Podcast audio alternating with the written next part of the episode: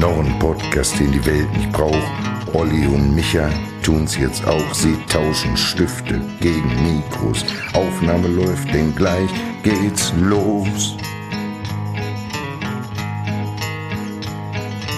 Füße hoch, das Gespräch wird flach. Als Gag-Raketen sind sie vom Fach der Cartoonisten. Ohren schmaus, zwei Stricher packen aus.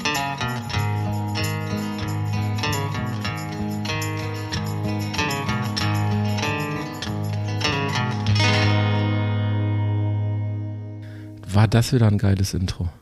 Ja, man muss einfach sagen, Alex, die deutsche Stimme von Johnny Cash, Hat's drauf. hat's einfach drauf, muss man sagen. Herzlich willkommen zu zwei Stricher packen aus Folge 4. Mir gegenüber sitzt Olli Hilbring. Ja, und mir gegenüber sitzt der wunderbare Michael Holschulte, Cartoonist, Lebemann und aber auch Familienvater. Herzlich willkommen zu zwei Stricher Backen aus, ja. Das Kompliment gebe ich gerne zurück. Du siehst erholt aus. Ja. Also äh, zumindest ein wenig Sonne getankt heute, so siehst du aus. Ach so, ja, ich habe im, äh, im Garten gelegen. Und Ja, heute war gutes Wetter, Hast du ein bisschen ja. Farbe gekriegt. Bisschen Farbe gekriegt, ja. Dann ist Bluthochdruck, weißt du? Blut hoch. Okay.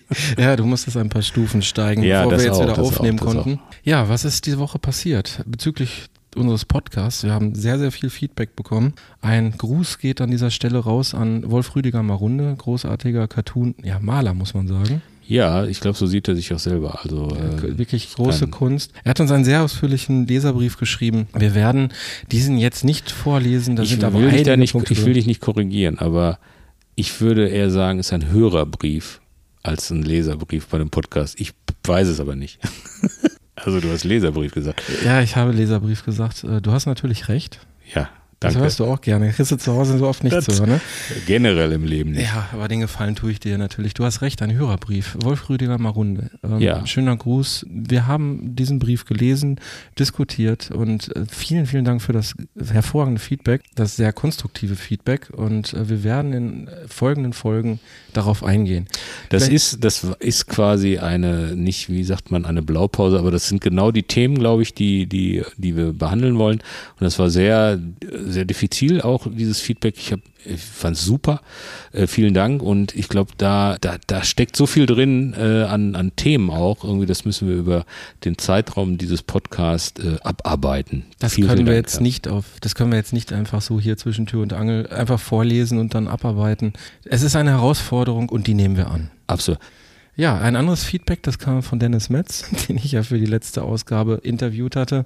Er hat unserem Podcast, glaube ich, erst nicht ganz so viel zugetraut, war aber jetzt ganz aufgeregt. Wir haben durch den Podcast eine weitere Anmeldung für den Inselwitz. Das ist doch ganz schön. Und das, ist nicht Olli Hilbring. Nein, nein, nein, nein. Das ist jemand anders. Ja, also dieser Podcast wirkt. Und ansonsten sind wir jetzt ganz hart im Thema. Was ist diese Woche passiert? was bisher geschah. Ich war Freitag in Kassel. Du warst Freitag in Kassel. Du leider nicht. Ich war nicht in Kassel, nee. Die Ausstellung Systemfehler hoch 2 ist eröffnet worden. Die eigentliche Dokumenta in Sachen Cartoon ist in Kassel eröffnet worden. Es war ein rauschendes Fest, muss ich sagen. Du hättest da bestimmt auch sehr viel Spaß gehabt, Olli. Und sehr viele Kollegen getroffen. Und unser Podcast war auch Thema.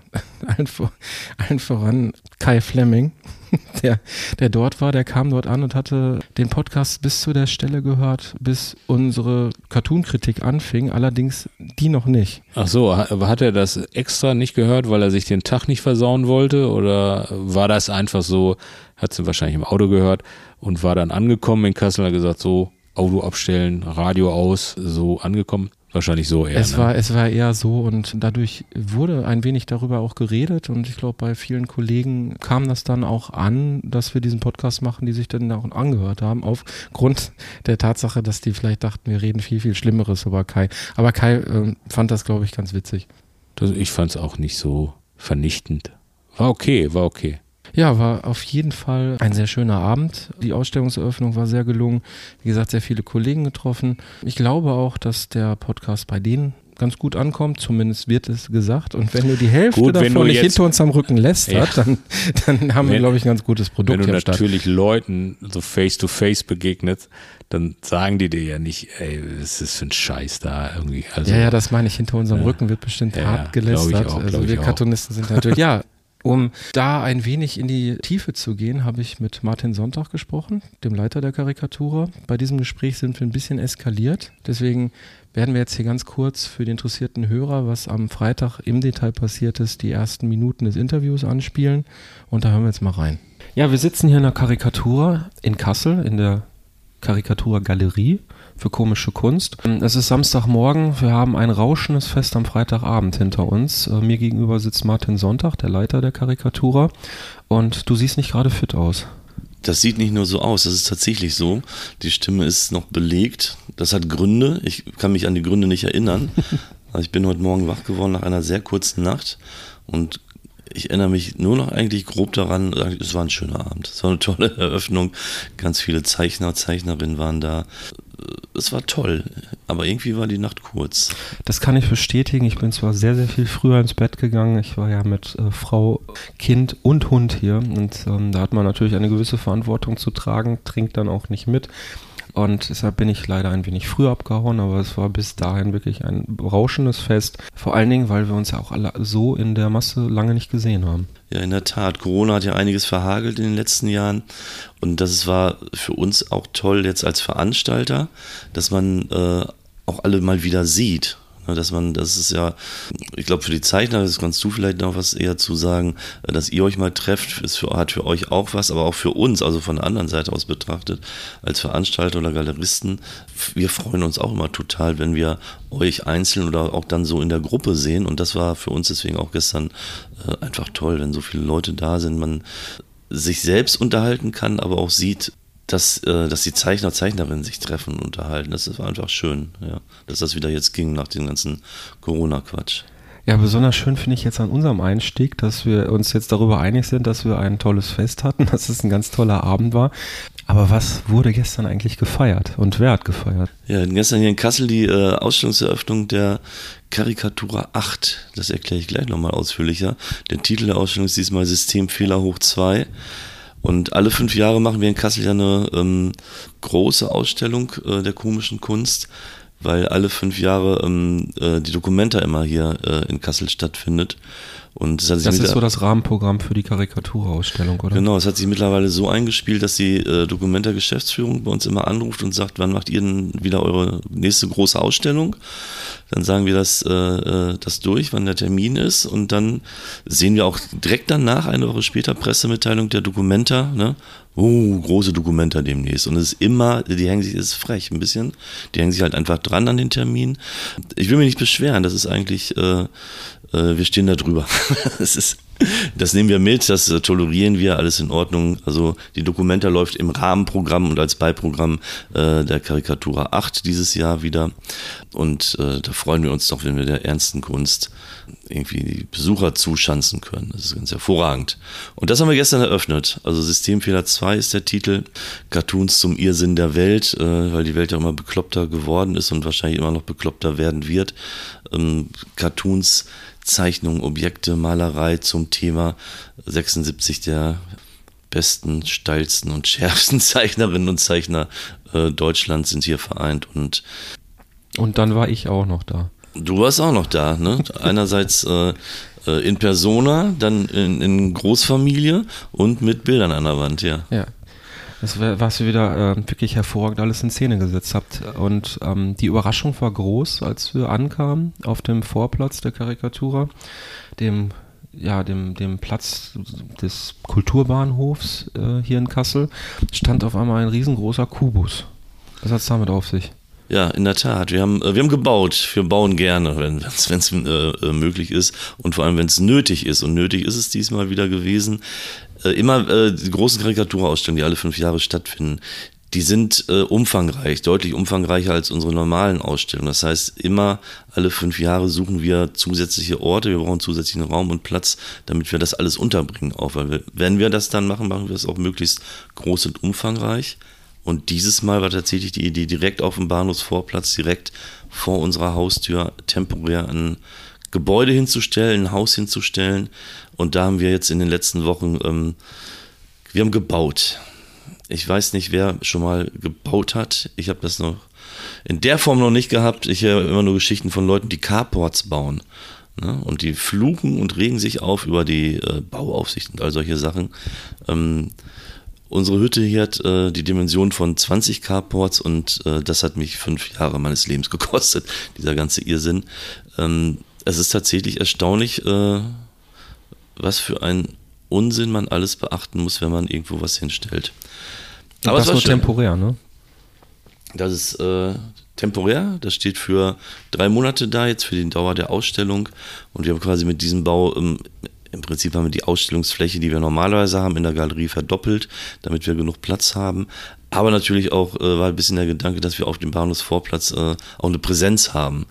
Ne, wenn hier die äh, ähm, das ganze Volk, damit die uns auch finden, damit die sich nicht verlaufen und zufällig zur Dokumenta rennen und an der Karikatur vorbeigehen. Das wäre natürlich ein bisschen doof gewesen.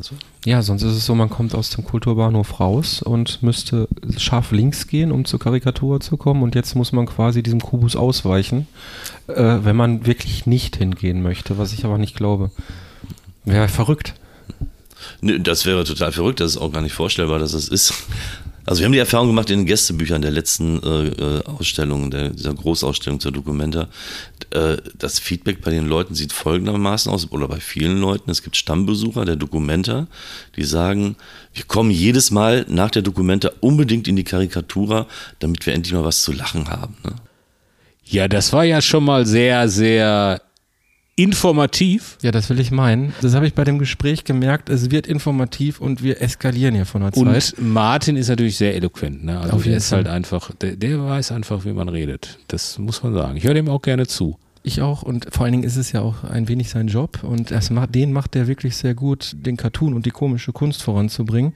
Ja. Und, und und äh, mit Martin kann man halt auch sehr gut trinken. Das habe ich auch schon selbst am eigenen Körper erfahren dürfen.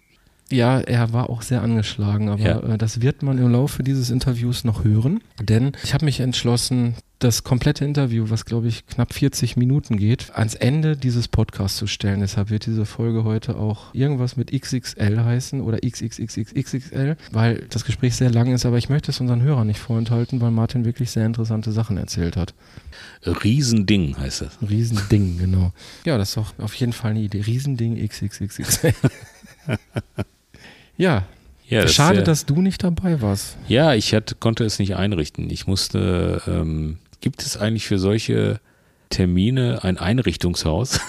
Man sagt, ich konnte es nicht einrichten, ich muss noch ins Einrichtungshaus. Könnten Sie mir aber bitte einen Termin in Kassel einrichten?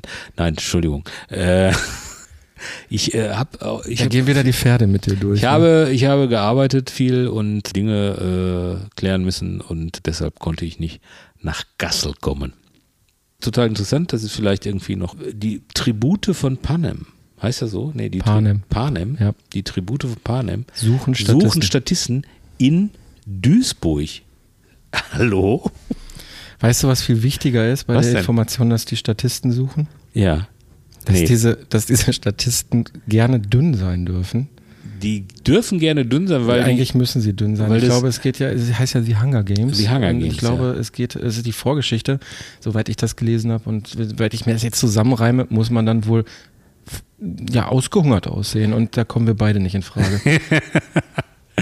Nee, nee, also. Also Manta Manta darf ich nicht mitmachen wegen Tattoo und äh, Ah, nicht okay. passende Frisur, äh, Hunger Games oder Tribute von Panem, weil zu dick. Ich würde Also- auch eher Manta Platte machen als Manta Manta.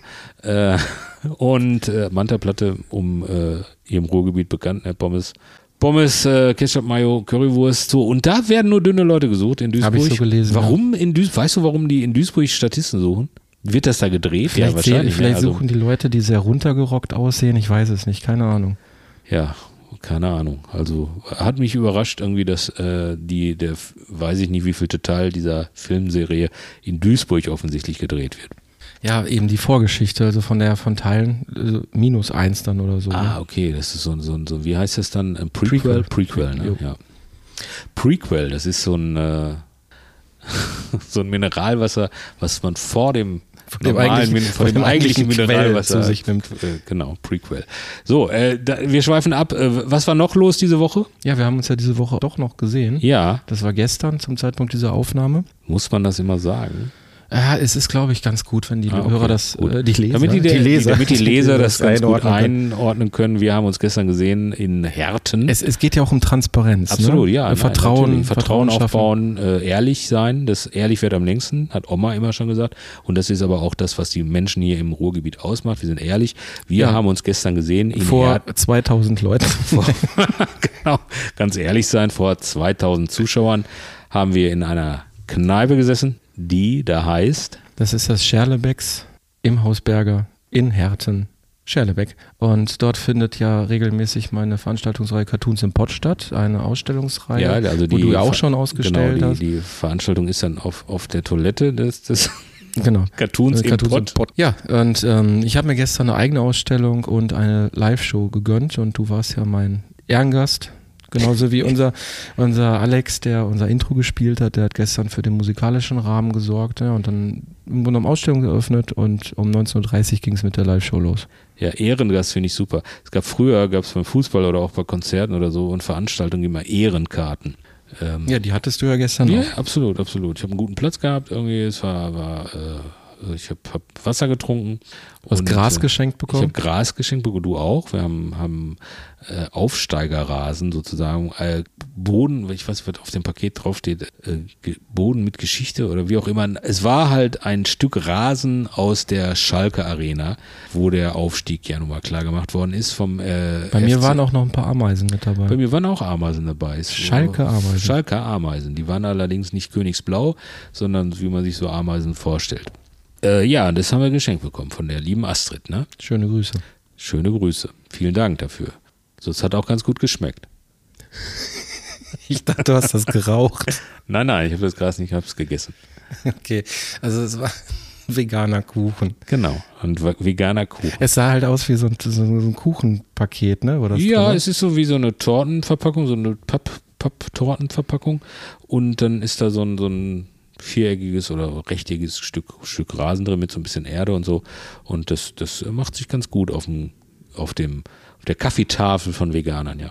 Ja, ich fand es einen sehr schönen Abend. Es ist ja der Auftakt jetzt für einige weitere Live-Auftritte. Du hast ja gestern auch noch eine Überraschung für mich gehabt. Das werden Ja, wir genau, das irgendwann werden wir irgendwann mal sagen.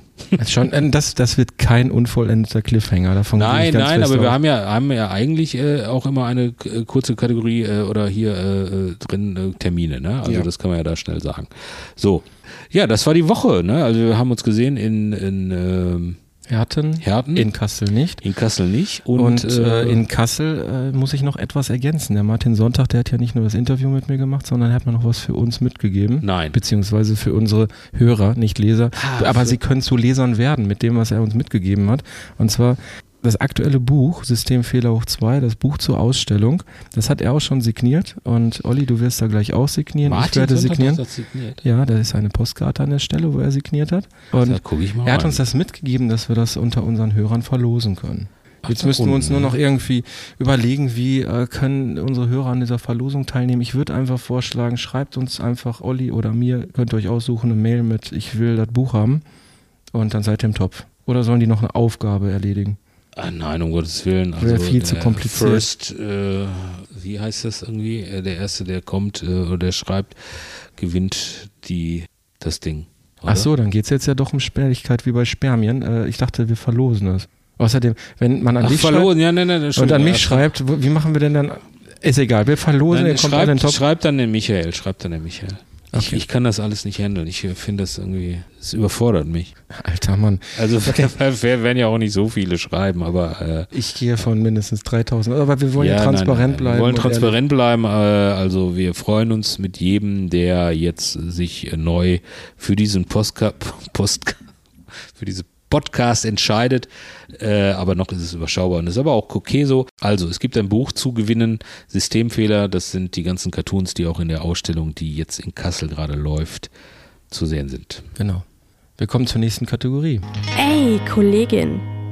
Olli, hast du was mitgebracht? Ich habe was mitgebracht. Ich habe was entdeckt bei unserer lieben Kollegin Dorte Landschulz, die eine wunderbare Cartoonistin ist. Die hat eine Seite bei Facebook, die heißt Ein Tag, ein Tier. Ne? Ja, weil sie ihr, äh, ihrer Zeit, Ihr- ihrer Zeit angefangen hat, ähm, Wortspiel-Cartoons mit Tieren zu machen und hatte sich zur Aufgabe gesetzt, jeden Tag ein solches Ding rauszuhauen, wie Kai Fleming sagen würde. Genau, ein Tag, ein Tier. Deshalb jeden Tag ein Tier. Ich war mal mega sauer, weil ich hatte eine Idee für so einen flachen Freitag und die, die hatte dann die Dorte schon gemacht. Ich wollte eine, eine Sudoku machen. Eine, weißt du, so eine Kuh, die mit so einem Sudoku-Feld äh, quasi. Sagt ihr das was? Sudoku? Ja, natürlich. Ja. Ja. Sudoku. Habe ich, hab ich schon alle durch. Aber es ist auch wirklich ein schwieriges Terrain. Das, äh, das, Terrain. das Terrain. Da sind wir auch beim Cartoon von Hauk und Power. Ne? Der- Ja, genau. der Benjamin Äh, Blümchen lernt Französisch. Ja, Benjamin. Blümchen, Terrain. Terrain. Nee, also das, Terrain. das Terrain der, Terrain. der Wortspiel-Cartoons rund um Tiere ist natürlich So, wir sehr haben hier, hartes. ja, aber wir haben hier einen Cartoon äh, und haben da eine Kausalität festgestellt zu einem Artikel, den du auch dann noch gefunden hast.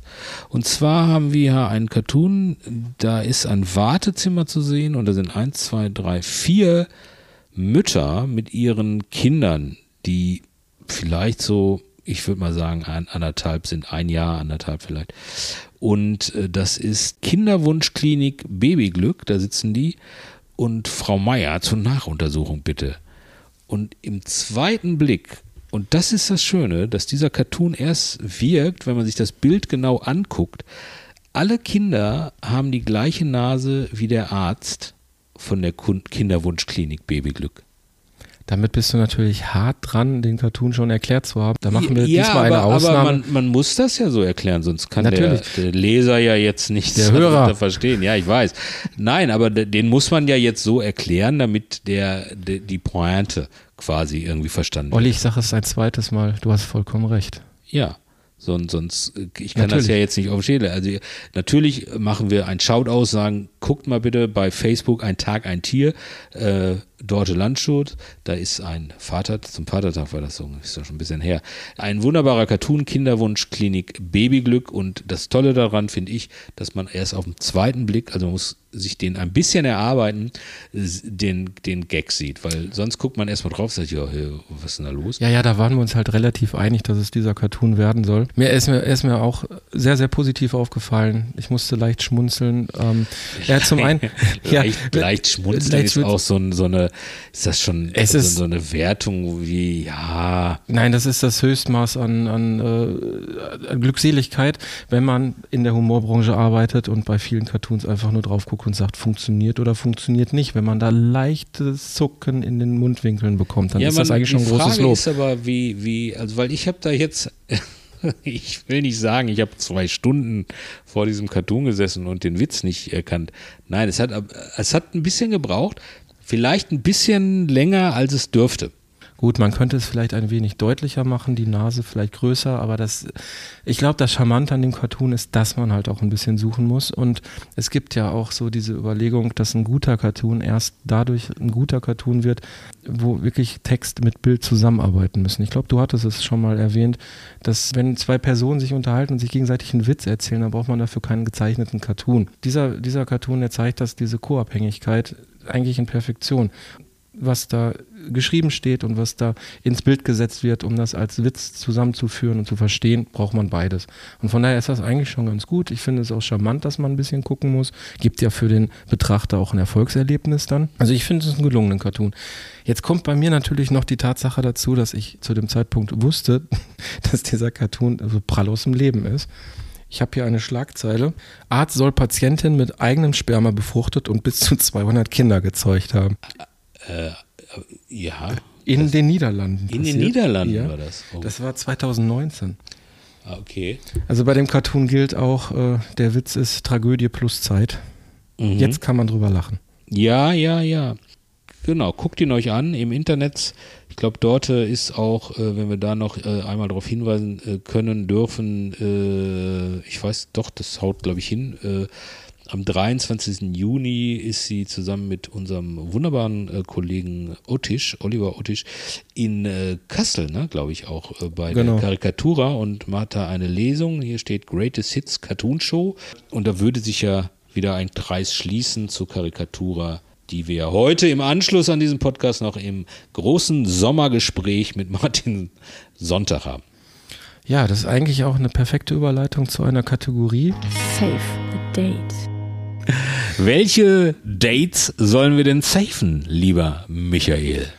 Ich bin einfach so frei, ich lese jetzt kurz Termine vor. Und Du liest zwar, Termine vor? Ja, am 25.06. Das Okay, ist warte, ich habe auch noch einen Termin. Äh, drei, äh, Zahnarzt steht hier. Ja, ist der vor dem 25.06.? Äh, uh, äh, ja, nee, nee, danach. Dann bitte reihe dich danach ein. Ja, ja, Entschuldigung. Machen wir bitte in chronologischer Reihenfolge. Ich trete in Essen im Tierheim bei einer Benefits-Show auf. Unter anderem mit Oliver Uschmann. Kostet Eintritt. Das geht aber alles zugunsten des Tierheims. Das ist, Das ist für die, das ist für die Tiere. das ist für die Tiere. Haben Sie ein Herz, es ist für die Tiere. Der Eintritt ist für die Tiere. Nicht für den Herrn Holtschulte und für den Herrn Uschmann. Das wäre ja ein Skandal. Tiere, Das wäre ein Skandal, wenn wir Geld Für die bekämen. Tiere finde ich, das ist das okay. Okay. Direkt am nächsten Tag habe ich eine Ausstellungseröffnung in Tauberbischofsheim. Da warst du auch schon. Ich war schon mal in Tauberbischofsheim. Das ist ein, ein Place to be. Alle waren da in Tauberbischofsheim. Das habe ich auch schon gehört. Deswegen war ich sehr stolz, dass ich Das dann nach dir auch gefragt Ja, worden das bin. ist, das ist, äh, ich würde sagen, ein, ich weiß nicht, Ritterschlag, aber es ist eine, ein, ein Kunstverein in Tauberbischofsheim, der seit Jahrzehnten äh, Comedy und Kabarett und so Programm macht. Hm? Und einmal im Jahr haben sie einen Cartoonisten da, der dann eine Ausstellung macht und aber halt auch eine Lesung. Ne? Genau, das wäre der Folgetermin an dem Montag da drauf. Boah, ey, Jetzt haben wir, jetzt haben wir die Termine dann noch Ja, abgehakt. ja, ja. Äh, danke, für, danke für diese freundliche Überleitung. Alter. Aber erzähl mich Äh, weiter. so und äh, und der Verantwortliche, der das da organisiert, der hat echt, also wirklich von bis. Ich glaube, Dieter Hildebrand war schon da. Hüsch, Streter. Äh, jetzt aktuell weiß ich, Suchtpotenzial waren auch da. Meine Lieblingsband. Neben ACDC. Äh, Und Scorpions. und den Scorpions. äh, nee, wirklich. Also ich hab, war mit dem Essen äh, Abend vor, vorm Auftritt und dann hat er mir erzählt, irgendwie wer alles schon da war und dann habe ich gesagt, ey mal, keinen Druck aufbauen, keinen Druck aufbauen. Wirklich, also wirklich die, das Who is Who äh, aus, aus dem Bereich Comedy und, und äh, Kabarett. Und Das versuchst du aber jetzt bei mir, ne, mit dem Druck aufbauen. Ja, also du musst schon liefern, ne? Du musst schon Ja, liefern. ich gebe mir Mühe. Ähm, es war, war, war ein echt, echt schöner Abend. Umkleide ist, äh, also Garderobe ist in der äh, kleinen Stadtbibliothek von, von Tauberbischofsheim.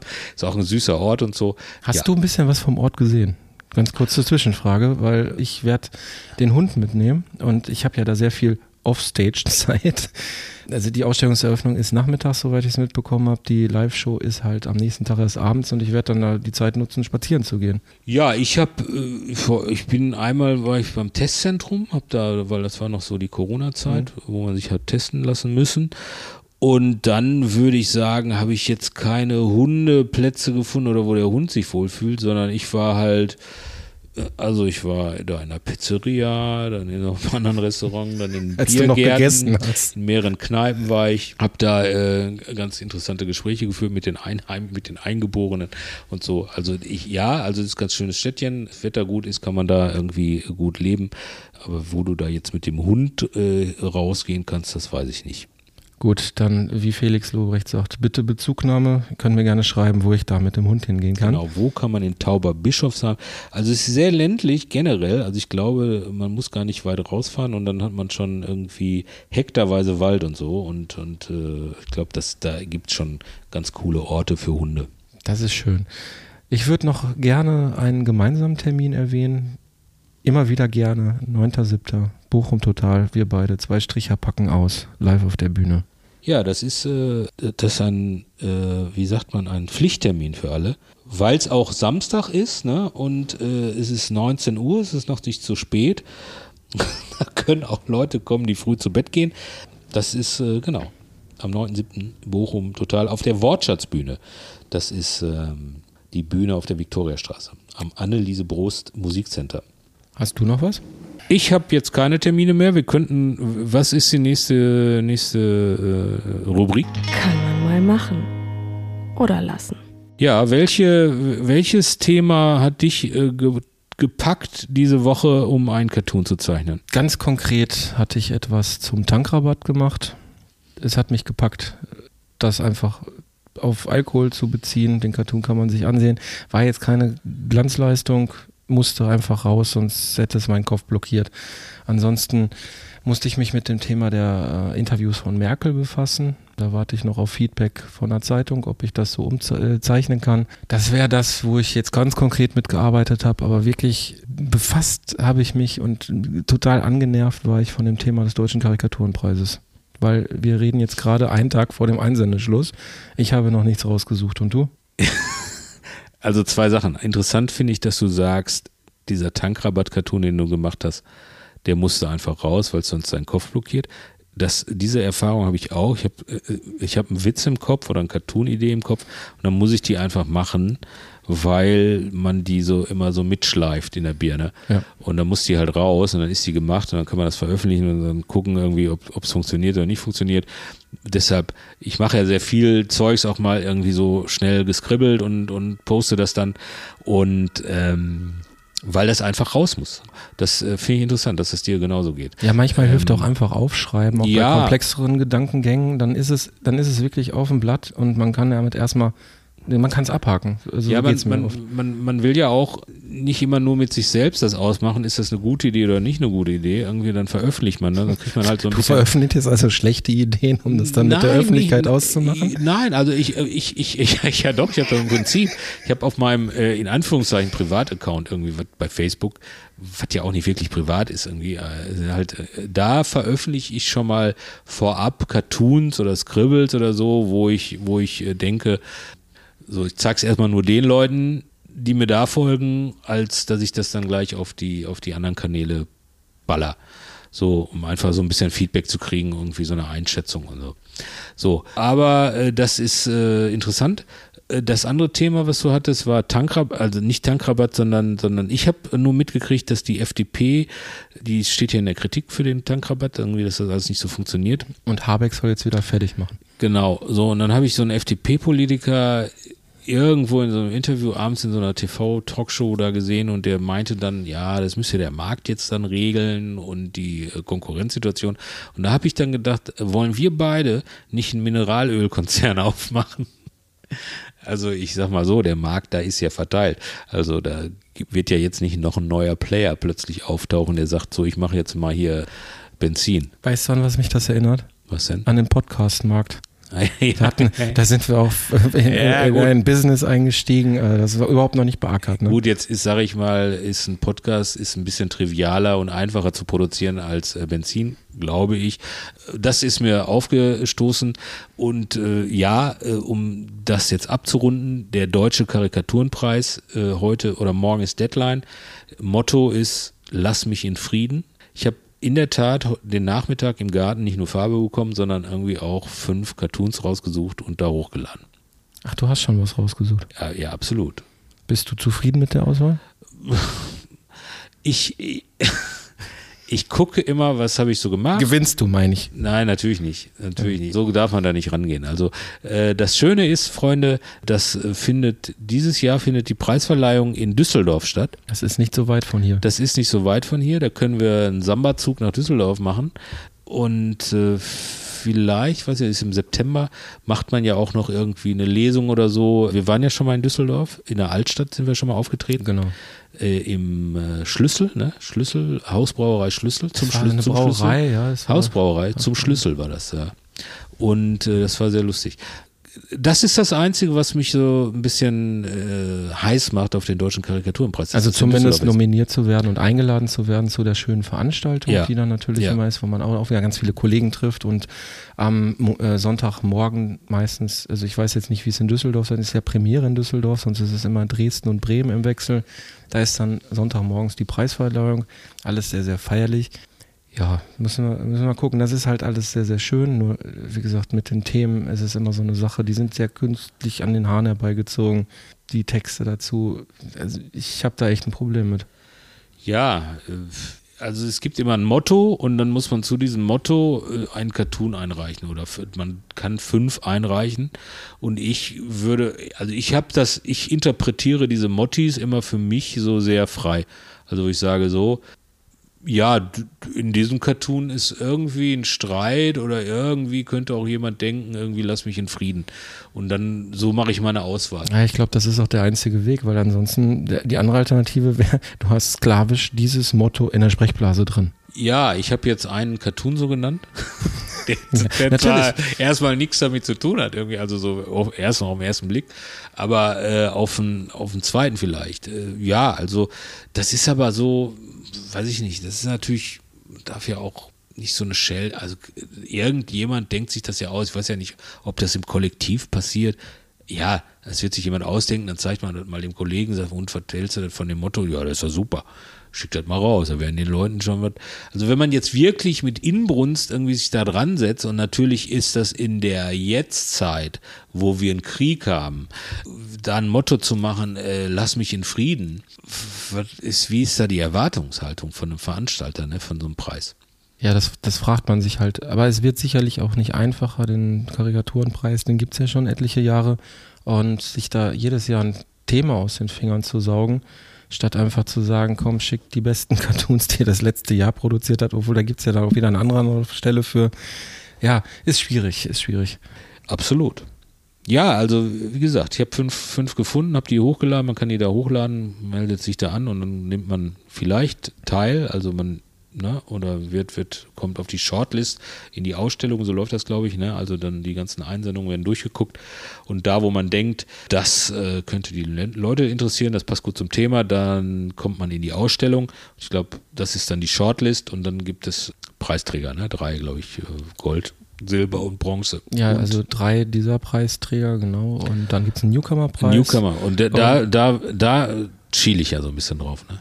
Ja, ich glaube, der Zug ist aber abgefahren. Echt? Gibt es da eine Ja, Altersbegrenzung? Oder? Nee, Altersbegrenzung nicht, sondern äh, ich glaube, zwei, man darf erst zweimal dabei gewesen sein oder so. ah, okay. Du warst wahrscheinlich schon öfter dabei, Ja.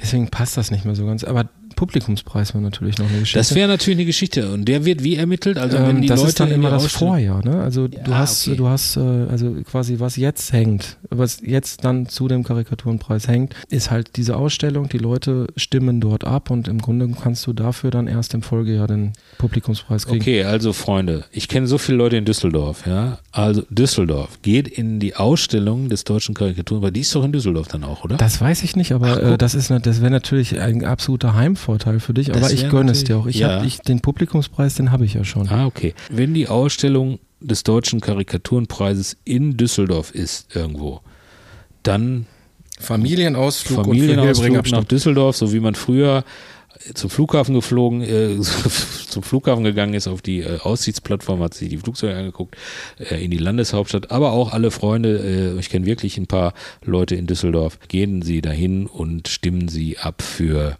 Olli Hilbring. Olli Hilbring. Aber von mir da noch ein Geheimtipp, ein Lifehack, um Publikumspreise zu gewinnen, wenn irgendwie ein oder zwei oder sogar noch mehr in der Ausstellung von dir hängen. ja. Du solltest den Leuten sagen, dass die sich auf einen einigen sollen. Ach, okay, Ein, einigt euch auf einen. Genau. Sonst verteilen sich die Stimmen ja wieder. Also ja, aber pass auf, das ist ja erst im September, ich würde das nochmal wir, wir, wir stellen da noch ein Ich- ausführliches ich würde Skript, eine Anleitung, eine um Anleitung, zum Publikumspreis Genau. Ich mache eine Insta-Story und erkläre euch ganz genau, welchen äh, Cartoon ihr voten müsst. Wenn ich da überhaupt dabei bin. Kann ja auch sein, dass meine äh, Auswahl heute sehr optimistisch war. Ich finde ja, aber vielleicht sagt ja der Veranstalter, was soll das für, ein- was ist das für ein Quatsch? Also ihr werdet es daran erkennen, wenn wir beide nicht dabei sind, wird diese Folge ersatzlos im September irgendwann aus Genau. gelöscht und gestrichen. Da, da haben wir nie drüber geredet. Es ist nie passiert. Stift auf Stricher. Man äh, glaubt es kaum, aber ich habe für unsere Kategorie Stift auf Stricher, bei der wir Fragen beantworten und knallhart über das Cartoonzeichnen reden, habe ich tatsächlich wieder eine Zuschrift bekommen vom Tim Oliver Feike. Den habe ich aber am Freitag auch getroffen und ich fand es charmant, dass er mir diese Zuschrift dann einfach nochmal eingesprochen hat, damit man es jetzt hier von ihm persönlich hören kann. Band ab. Hallo Micha, hallo Olli, hier ist äh, Tim Oliver Feike. Ich, ähm, wir sind hier gerade auf der Karikatur. Ich habe hier gerade Micha getroffen und äh, hier feiert gerade die Cartoon-Szene.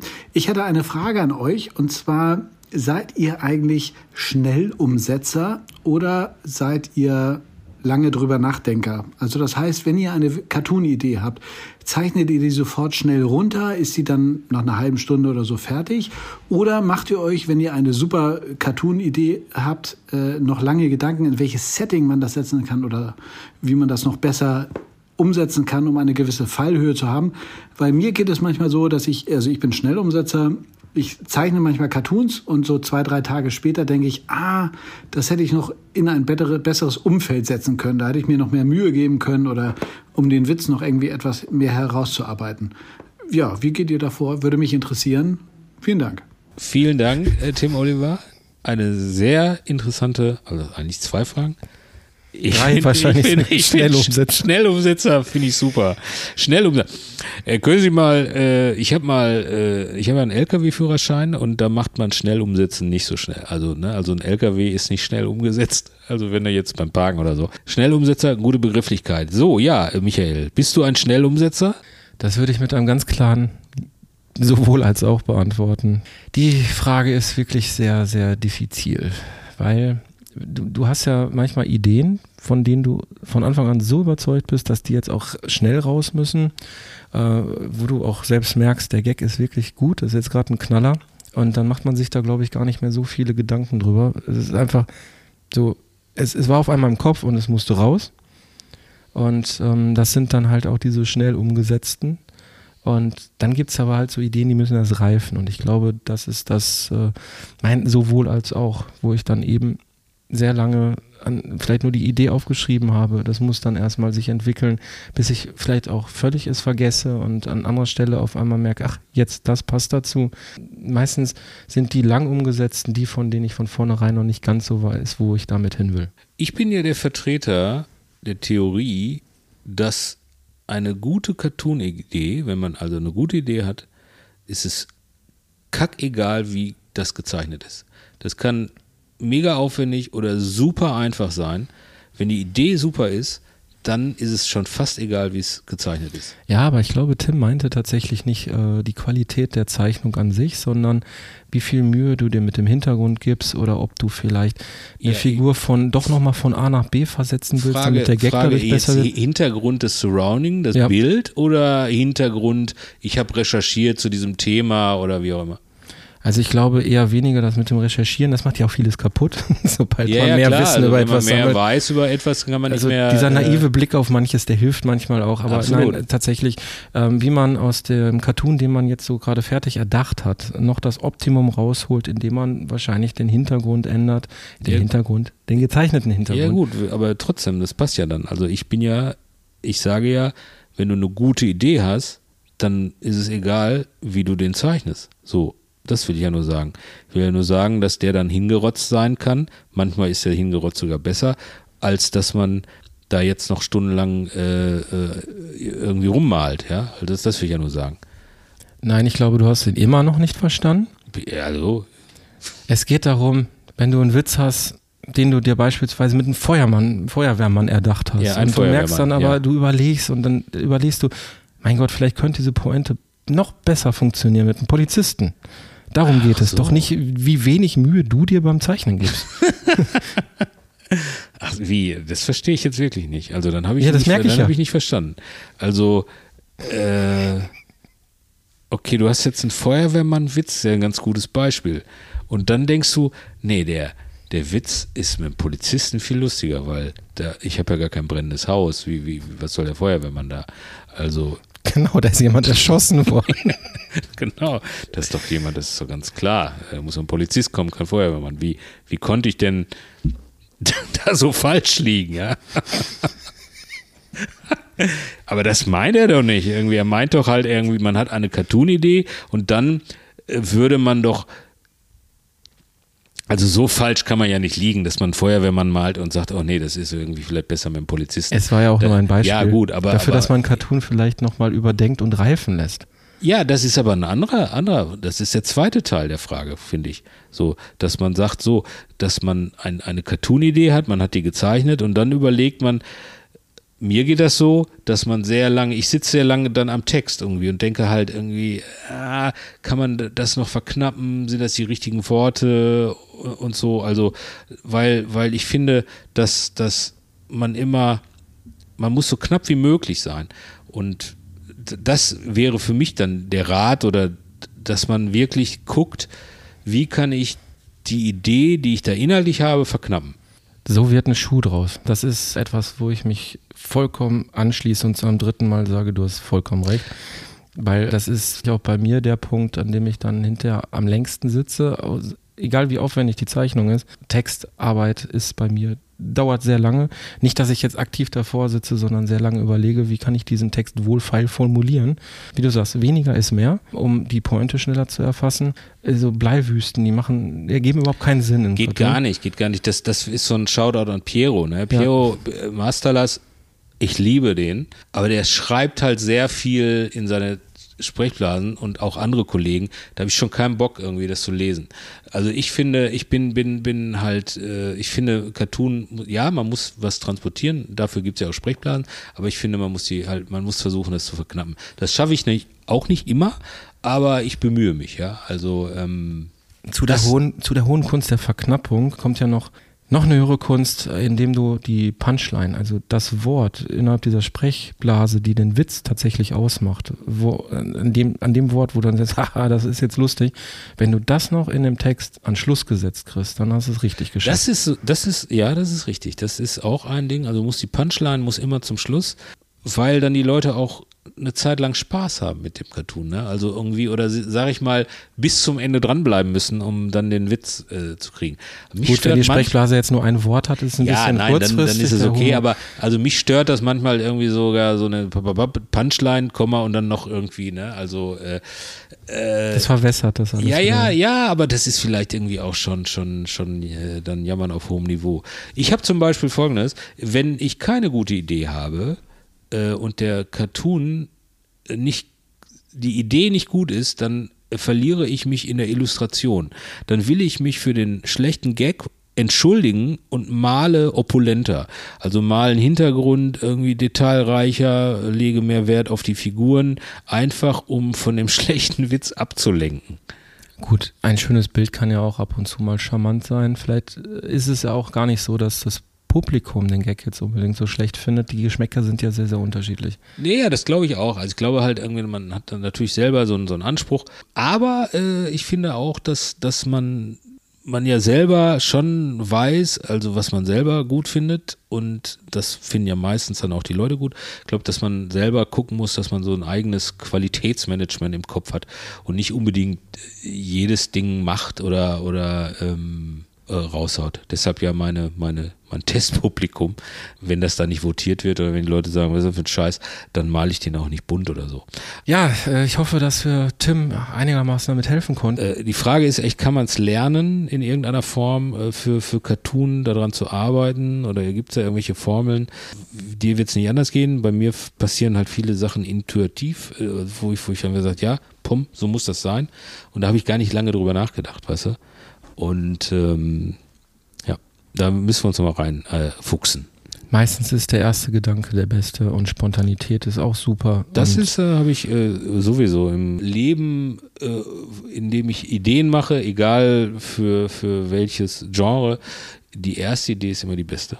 Und der Rest ist einfach nur kaputt reden. Man kann natürlich hinterher nochmal es Freunden zeigen, so wie Olli und ich uns auch gegenseitig ja, die Sachen zeigen, dann vielleicht nochmal so ein paar. Dinger. Genau. Zwei Stricher packen aus, deshalb ja, heißt der Podcast so. Vielen Podcast Dank. Ja. So. Lassen wir das jetzt, äh, lass uns einfach zum nächsten Thema. Nein, aber, aber das, äh, um das noch kurz abzuschließen, weil die erste Idee, was du sagst, das Kaputtreden, die erste Idee ist die beste. Das heißt nicht, dass die genau so schon gut ist. Also man kann an der arbeiten und die verbessern. Jetzt redest du das kaputt, was Nein, ich Nein, ich rede es ja nicht kaputt. Ich sage ja immer nur, die erste Idee ist die beste, ist aber nicht eins zu eins die Idee so, sondern egal. Äh, Cut. Auf die Ohren. Ja, wir kommen zur nächsten Kategorie. Auf die Ohren.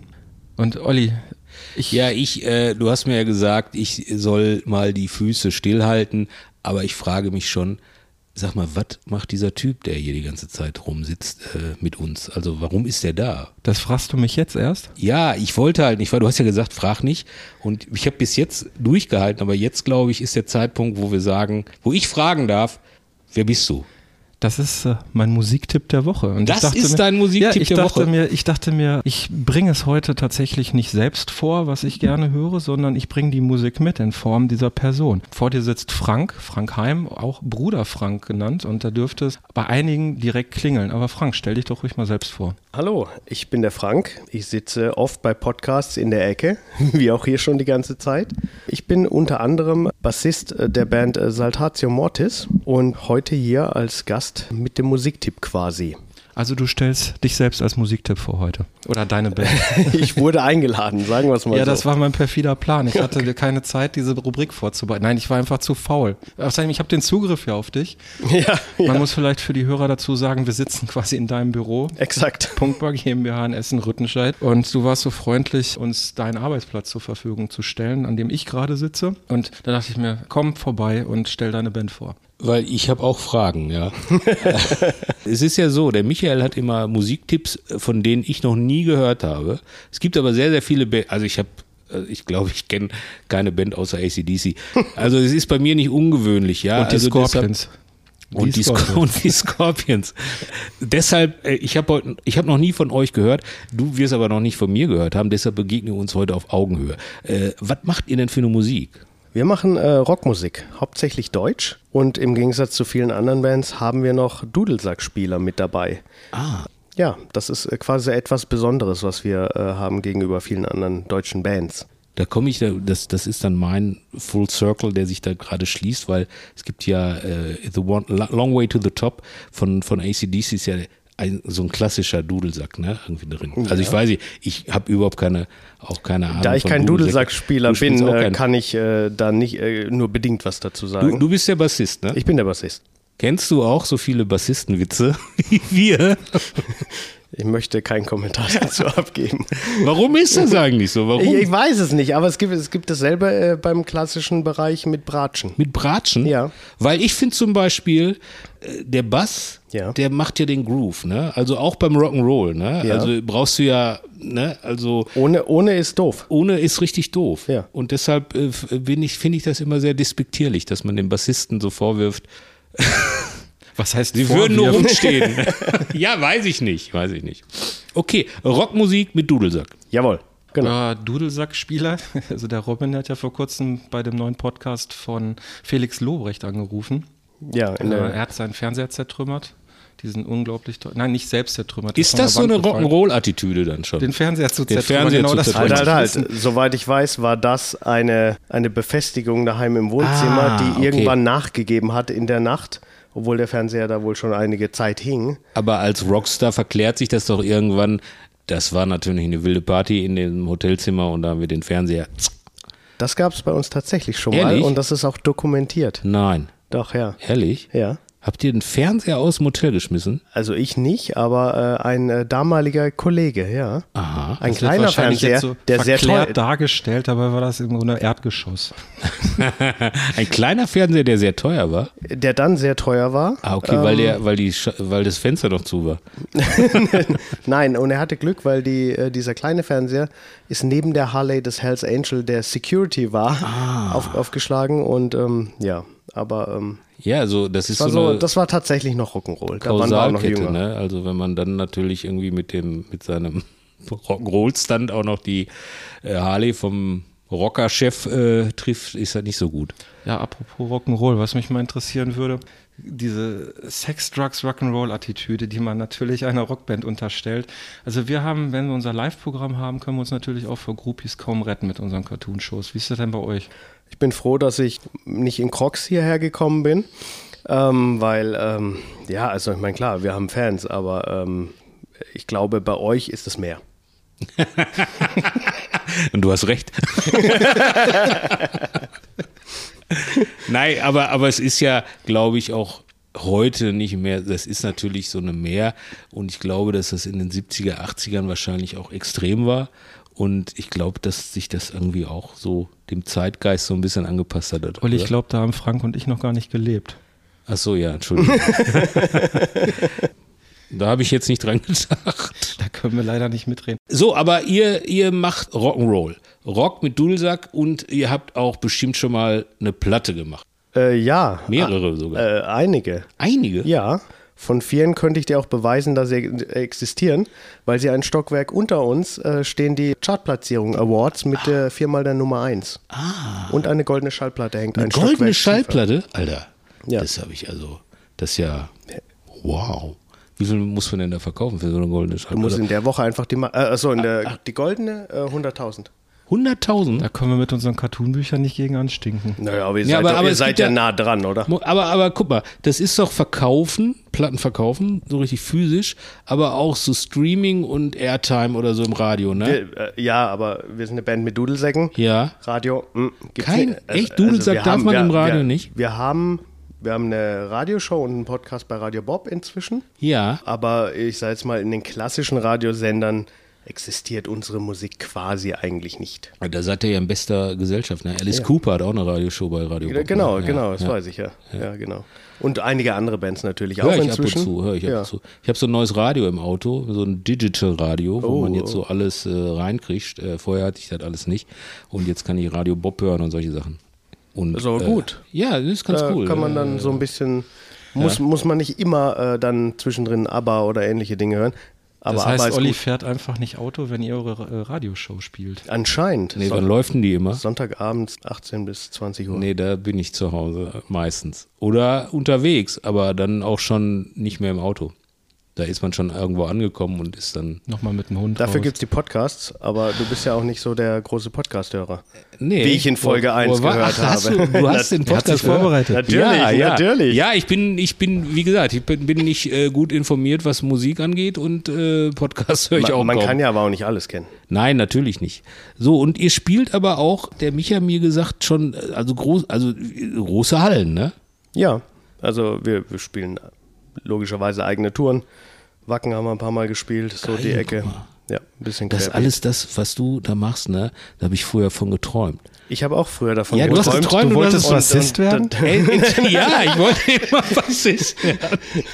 Ich sehe demnächst schon eine ganz große äh, Cartoon-Serie mit, äh, mit Bassistenwitzen. Nee, wir haben ja tatsächlich schon, wir äh, haben schon Cartoonbände über Musik rausgebracht. gemacht, ja. Das, äh, das weiß Das ich. habe die ich damals mit dem Martin Perscheid zusammen gemacht und Olli war da natürlich auch dran beteiligt. Also ich habe als einen, Cartoon- ich hab einen Cartoon gemacht, da kommt ein Bassist äh, zu so einem, zu einem Fotografen und braucht Bilder und fragt dann, machen Sie auch Bassbilder? Nein, ich wollte, ich, ich wollte damals Schlagzeuger, also ich bin nicht dran geblieben, ne? ein bisschen Schlagzeug gespielt, wollte eine Band gründen und so und dann bin ich aber nicht dran geblieben. Ne? Und dann habe ich äh, angefangen zu zeichnen. Irgendwann habe ich nochmal mit so ein paar älteren Herren, war ich im Proberaum und habe versucht zu singen und so. Das war irgendwie auch nur, weiß ich, ich habe halt ein bisschen Talent vielleicht, aber ganz wenig. Hat's denn Spaß gemacht? Es hat mega Spaß gemacht. Ich habe sogar eine Platte gemacht. Ich habe mit einer Band zusammen, einer Punkband aus Düsseldorf, nicht die Toten Hosen. Du darfst aber jetzt nicht erwähnen, worüber. Das haben wir, da haben wir ein Verbot gekriegt über das Ah, Thema. ja, es ist ein Fußballlied, Schalke. Oh nein, aber es ist, äh, ich, weil ich immer, ich war immer, äh, äh, ich fand immer scheiße, dass der Verein kein richtiges Rockbrett hat, weißt Okay, du? verstehe. Die haben halt, die, die Lokalmatadore sind so, so eine Punkband. Ja. Die haben ganz lustige Lieder, aber ansonsten ist ja nur so Synthesizer-Scheiße, blauer, weißer Himmel, bla, bla, bla. Und so ätzend. Und das hat mich immer gestört. Und dann habe ich äh, mit den Jungs so geredet und dann habe ich so einen Song aufgenommen. Das ist geil. Schalke. Ja, und dann, gut. aber da habe ich sie gesungen, ne? Und die haben die Musik gemacht. Aber da war mir oder wurde mir bewusst, was man im Studio alles so machen kann. Weißt du, so to Tonhöhen angleichen und so, damit du da irgendwie auch auf, auf der richtigen Tonhöhe singst und so. Wahnsinn. So, und ich bin total begeistert. Merkst du, ne? Ihr spielt eigene Touren. Ja, klar. Und äh, Wacken wart ihr. Das ist ja Hammer. Mehrfach, ja. Mehrfach. Also die, ich muss dazu sagen, die Band gibt's dieses Jahr im 22. Jahr. 22 Jahre. Wir feiern unser 20-jähriges nachträglich, weil es durch die letzten zwei Jahre mehrfach verschoben wurde. Ich hatte, es, ich hatte es bereits Olli erzählt, Ja. äh, dass ihr euer Jubiläum genau an dem Samstag feiert, wenn Ja. der Deutsche Karikaturenpreis wieder vergeben wird. Wir haben schon entschlossen, wenn wir den nicht gewinnen, dann kommen wir zu einem Konzert. Aber, aber wann ist es am Samstag? äh, 24.09. dieses Jahr in Gelsenkirchen im Amphitheater. Ah. Quasi auch äh, keine weite Anreise für dich. Das ist sehr schön. Da, ich würde vorbeikommen. wenn ich eine Freikarte kriege. Eigentlich bin ich jemand, der nicht um Gästenliste äh, bettelt. Also ich bin peinlich da, also ich, ich mach's einfach nicht. Ich habe es ganz, ganz selten gemacht. Ja. Ich habe meine Gästenliste, Bucketlist quasi, Ja. habe ich erreicht, als ich, ich bei einem Konzert von ACDC in Düsseldorf habe ich auf der Gästeliste Geil. gestanden. So, und das, da war für mich dann, ist okay. Aber das ist geil. Also, und dann bezahle ich jetzt irgendwie auch gerne immer. Ne? Also auch in eurem Fall würde Oder ich mit, irgendwie. er bezahlt nicht nur in Geld, sondern auch gerne mit unserer gemeinschaftlichen Arbeit.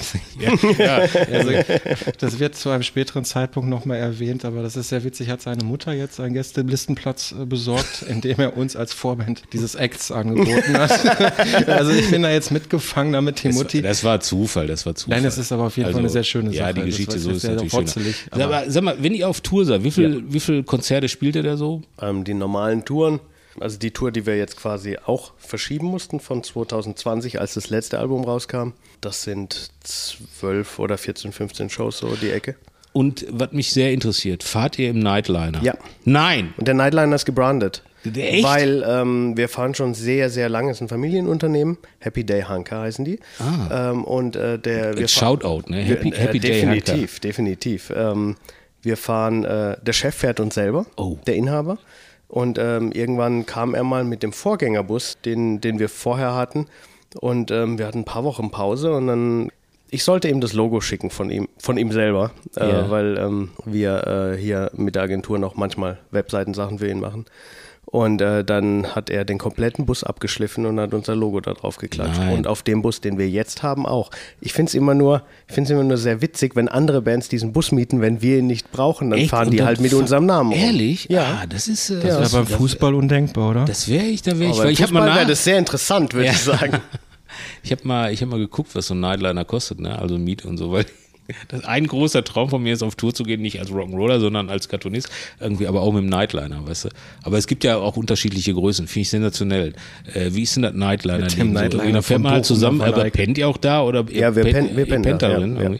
Also es gibt ja äh, ganz, also viele, die auch im Hotel pennen dann Ja. irgendwie und dann zusammen im Bus unterwegs sind. Genau. Und wenn sie sich mal ablegen wollen oder so, Ja, also ein bisschen wir, länger wir pennen da drin und äh, es ist halt so, wir kommen halt oft morgens irgendwo an der Location an oder ein Festival oder so. Ja. Die Techniker haben oft relativ früh dann schon eben zu tun oder frühstücken oder sonst was und dann laden die aus und wir gehen dann halt ganz normal frühstücken. Aber der Vorteil ist halt, man hat da so quasi, ich nenne es mal seine Mini-Privatsphäre. Ja, Da wir, wir sind sieben Leute auf der Bühne, also Band alleine, Mhm. plus dann nochmal Techniker und alles. Wir sind immer so 18 bis 20 Leute, wenn wir unterwegs sind. Aber wir kennen uns halt auch schon alle.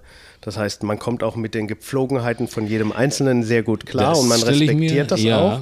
Meine Koje zum Beispiel ist äh, quasi ganz hinten im Bus, im äh, oberen OG. Die Lounges, bei denen Rock'n'Roll äh, zelebriert wird, sind ganz vorne.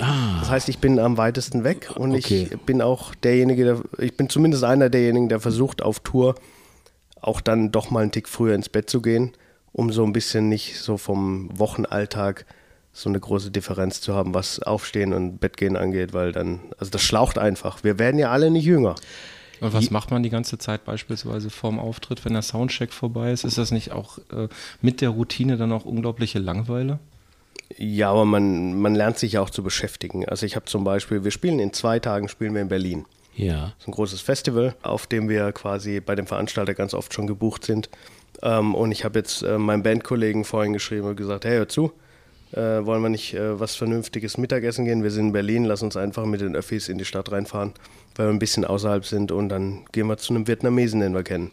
Und das wird ein sehr leckeres Essen. Also der eine hat ein Buch dabei, der andere trifft Freunde. Ähm, man unterhält sich über dies und das oder man plant Dinge, die halt in der Band quasi auch dann irgendwie anstehen, solche Dinge. Also langweilig wird es dann nie. Ihr habt jetzt gerade eine neue Single rausgebracht. Jawohl. Und zwar Pray to the Hunter. Jawohl. Pray to the Hunter. Pray to the Hunter. Erzähl mal was darüber, weil der Untertitel ist The Elder Scrolls. Genau. Ähm, wir haben seit äh, einigen Projekten eine Zusammenarbeit mit dem ähm, Computerspielhersteller Bethesda. Bethesda hat die Reihe gemacht, äh, Doom, äh, die Reihe Fallout und dann die Jetzt Elder weiß ich endlich, wie der Hersteller ausgesprochen wird. Ja. Be fester. Genau. B-I-F-E-S-D-A. Ja. Und ähm, für, das, äh, für das neue Kapitel High Isle äh, von Elder Scrolls Online Achtung, Skyrim ist der Singleplayer, wie ich mir habe erklären lassen. Ich habe das Spiel selber nie gespielt und es gibt diese Online-Variante. Und für die Online-Variante haben wir schon mal bei einem Event mitgemacht, als das veröffentlicht wurde. Da haben wir im Stream haben wir live gespielt und unser Sänger, äh, der Jörg, der war als Gast geladen äh, mit einigen Leuten aus dieser Community und er spielt dieses Spiel auch. Und wir haben in dem Stil äh, um die Geschichten drumherum ein, ähm, ein ziemlich opulentes Musikvideo gemacht, was sehr cineastisch aussieht. Es sieht auf jeden Fall sehr episch aus. Äh, Das sieht super episch Da muss aus. man ja ein ganz großes Lob an euren, äh, ja, zum einen Fotografen, aber eben auch Kameramann Simon aussprechen. Genau, also der Ich Simon- habe das Video ja. gesehen und es sieht echt äh, Hollywood-mäßig aus. Genau, also ähm, man hat uns schon gefragt, also es kamen natürlich so Kommentare wie, sieht aus wie eine Netflix-Show, es ist auch wirklich richtig geil geworden und hauptsächlich der Robin bei uns, äh, Dudelsack-Spieler, der Simon, der die Videos bei uns alle macht, ähm, die haben dieses Ding quasi aus dem Boden gestampft mit einer Menge professioneller Leute, sogar CGI drin und wie ich mir auch noch habe erklären lassen, beim CGI-Team sind wirklich Leute dabei, die, ähm, die unter anderem bei Game of Thrones auch CGI-Sachen machen. Und ähm, das ist äh, richtig geil. Ich sehe schon, der Olli ist heiß. Der Game Olli, of Thrones ist übrigens auch ein gutes Stichwort. Jetzt machen die Video. nicht mehr so viele Sachen bei Game of Thrones. Deshalb haben die Zeit für euch. Aber Genau, genau. das Kommt ist doch auf jeden jetzt, Es Fall. kommt doch jetzt House of Dragons. Äh, das House of. Dragons ja, kommt ist die jetzt? Vorgeschichte. Ach so, die, Aber- ach so, ich, ich bin. Also ich glaube, die haben noch gut zu tun, wenn sie nicht Also, gerade aber für Saltatio Mortis Videos produzieren. Aber ich habe da tatsächlich noch mal eine Frage zu. Das Video. Alea zieht los in den Kampf. Ja. Eine epische Schlacht. Ja. Er fällt. Er wird von so einem Mountain-artigen. Typen äh, äh, umgebracht. Ja. Dann eine Jon Snow-artige Erweckung Ja. und dann geht die Schlacht weiter und das Video ist vorbei. Kommt Genau. da noch was? äh, das werden wir sehen. Im Moment kann ich, also ist ja wie ein Cliffhanger quasi. Also da, ich, ich ja, dachte, ja. Das kann doch nicht sein. Ja, die ganze- also Sofa man- gebissen. Ach, deswegen sieht es so bei dir aus. Okay, gut, verstehe ich. Ähm, Nee, das war ja. dein Hund. äh, kann ich nichts dafür. Ja, wir werden sehen. Also, das ist erstmal, wie gesagt, so ein Song hat ja auch nur ein paar Minuten Länge und dann ist auch Ende. Selbst bei ACDC ist das so. Und ähm, ja, wir müssen schauen. Aber wie gesagt, allein diese, diese paar Minuten sind ja äh, enorm episch geworden. Und ich meine, wir wurden ja als die zwei Stricher in der Verantwortung äh, für eine Cartoon-Branche zu sprechen, wurden wir jetzt angewiesen, vielleicht auch mal über das Thema Geld, Finanzen und faire Bezahlung zu reden.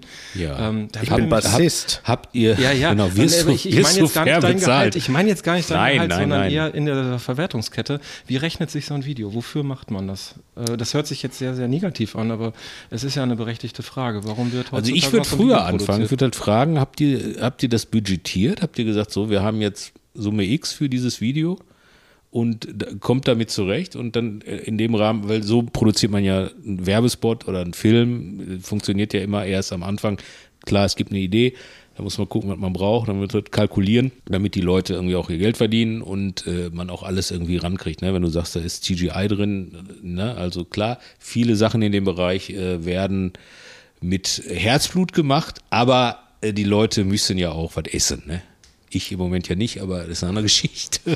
Das heißt, bei dir kann man im Moment Bei günstig mir einkaufen. kann man im Moment günstig einkaufen. Nein, aber die, du meinst jetzt, die Frage ist, ein Video ist äh, in dem Moment äh, eine Visitenkarte, um dann ein Konzert auszuverkaufen zum Beispiel. Also in Ja, dem, vielleicht nicht eins zu eins. Die Frage hätte ich gern von Frank beantwortet. ja, Und- natürlich. Nein, äh, nur um, ja, jetzt so ein Gedankengang. Irgendwie, Entschuldigung. ich überlege gerade, ob ich zukünftig einfach Olli für mich sprechen Nein, lasse ja, auf, dann auf allen Medien. Genau. Guten Tag, ich bin der Pressesprecher von Frank. Hallo. genau, genau, genau. Der Frank spielt jetzt erstmal keinen Ton mehr auf Genau. der Bühne. Nein, nein. Ähm, also, ähm, es ist eine Kooperation, die ist professionell. Da gibt es Verträge und Aufträge auch. Das heißt, monetär ist da natürlich ein Auftrag vorhanden. Und ähm, es gibt natürlich für solche Videos, also auch für die, alle Videos, die wir in letzter Zeit gemacht haben, gibt es natürlich Budgets. Wie der Olli gerade äh, zutreffend erwähnt hat, die äh, CGI fällt nicht vom Himmel und da kann man auch nicht das neueste Plugin für 3 Euro kaufen oder für 10 und das da einfach einfügen und dann hat man einen, einen, einen wunderbaren Effekt, der genau auf die Szene passt. Wie ich dachte, ein Computer macht das alles von ganz alleine. Nein, das ist äh, nicht so. Das habe ich auch schon mitgekriegt. Nee, leider nicht. Äh, Das ist äh, schwerste Handarbeit tatsächlich. Und auch die, äh, die Drehtage oder das kennt ihr selbst von TV-Erfahrung, wie TV-Teams äh, drehen und wie dann das Ergebnis aussieht. Es wird halt Unmengen Sachen gedreht, um dann die richtige und passende Szene rauszufinden, die man dann irgendwie eine halbe Sekunde eben benutzt und dann äh, gleich Ja, wieder oder wegschneidet. teilweise mehreres, äh, eine Szene mehrfach, weil dann am Kameraequipment gespart Ganz- worden ist und man das die unterschiedlichen natürlich äh, Blickrichtungen nochmal neu Ja, Ja, filmen du kannst ja auch nicht äh, alles auf einmal mit vier Kameras drehen. Also muss man ja auch mal umbauen und so. Genau, das äh, geht teilweise auch nicht, je nachdem, wo du drehst, dass du quasi nur einen, einen passenden Hintergrund hast. Wo, wo habt ihr das gedreht? Wir haben das in einem ähm, Dorf gedreht, was so mittelalterlich entsteht. Ah, in der Eifel. In der Nähe. In der Nähe der Eifel. nein, nein. Nein, Also es gibt so, gibt so äh, äh, Ich weiß. Locations, Genau, ne? genau. Also es gibt so- solche Locations und das sind, ähm, das ist ein, äh, der, der exakte Name fällt mir tatsächlich im Moment nicht ein. Das ist zwei Stunden vom Ruhrgebiet entfernt. Ähm, ich war nur an einem äh, Drehtag, da, also die Band, bis auf der Sänger, der spielt die Hauptrolle, war nur an einem Drehtag äh, da und äh, an den drei Drehtagen davor hat man die Schlachtszene gedreht, dann eben da, ähm, wenn der, wenn der Held stirbt und wieder aufersteht und all diese Sachen. Und es gibt jetzt auch das Making of. Das ist nämlich sehr gut. Das kam gestern Abend, also zu der Zeit, wo wir hier Aufnahme machen, kam gestern Abend online. Und ähm, das erklärt sehr vieles und das ist wirklich, also ich empfehle jedem, der das Video mag, auch das, sich das Making-of anzugucken, weil das ist super witzig vor allem auch und erzählt, also man sieht einfach mal, wie manche Dinge überhaupt gedreht werden, weil das sieht so einfach aus, wenn er da äh, wieder aufersteht und quasi in die Luft schwebt. Ja, weil es auch Von allein- Freien gedreht worden ist. Ganz Da genau, frage Ich mich, ja. das ist mit dem Greenscreen auch nicht so einfach gemacht. Nein, nein, äh, nee, das haben wir anders gelöst. Mit einem Bagger. Bagger. Das habe ich auf dem Foto tatsächlich Ja. gesehen, ja. Ich habe auch mal sowas äh, gemacht, aber da ist niemand auferstanden, sondern runter. wahrscheinlich das gleiche Ding mit einer Seilwinde und so. Irgendwie, ob Genau. jetzt Bagger oder Ja. Baum oder wie. Aus Mission Impossible gedreht. Ey, nein, nein, was, was anderes will ich jetzt hier nicht erzählen. War auch äh, alles cool. Äh, ja, geil. Dennoch so ein Aufwand und der Ertrag ist natürlich, jetzt war es, war es ja eine Kooperation und auch mit dem Game dann äh, so zusammen. Ne? Und ist denn da, das Stück auch im, im Spiel zu hören dann? Oder? Nee, das Stück ist, soweit ich weiß, nicht im Spiel zu hören, aber an manchen Stellen gibt es wohl Bardenlieder, die gespielt werden und da ist unter anderem unser Sänger mit zu hören. Ähm, das heißt, die Kooperation ist da quasi dann auch wieder zu finden. In dem Fall ist es äh, Marketing einmal für das Spiel, einmal natürlich logischerweise für uns. Ähm, und da wir in, ähm, wir singen hauptsächlich Deutsch. Wir haben Pray to the Hunter ist jetzt nicht unbedingt ein deutscher Dialekt. Ich würde jetzt überlegen müssen, wo spricht man nochmal? Sag mal, Breto Santa. äh, nee, ist Englisch, glaube ich. Ne? Ganz ja. genau. Ja. Und wir haben auch schon auf Schwedisch äh, gesungen, auf äh, Französisch, auf Latein und in wahrscheinlich noch drei anderen Sprachen. Ähm, Ja, Latein, das bietet sich ja an bei eurem Namen. Ne? ganz genau. Dementsprechend äh, ist es immer eine Herausforderung, so ein bisschen hier und da mal wieder was Neues zu machen. Und das Aber- hat sich sehr, äh, eben aus einer kontinuierlichen Zusammenarbeit mit Bethesda eben ergeben. Weil da gibt es ja wahrscheinlich auch eine große Schnittmenge, ne? Also Ja, Leute, die das ja. zocken und ja. die eure Ja, und Leute, Musik die auf den hören. Mittelaltermarkt gehen, äh, das sind ja Leute, die sich gern verkleiden, Ja. die sich im Computer dann einen Avatar bauen und mit dem dann Abenteuer erleben. Und das ist genau die, die Ecke. Und ähm, das alles ist so ein bisschen zustande gekommen, weil ähm, mein lieber Sänger, der Jörg, ähm, ein großer Cosplay-Fan ist. Der baut sich auch den ganzen Kram selber, also die, die Verkleidung und so weiter. Also das ist so sein Ding äh, hauptsächlich.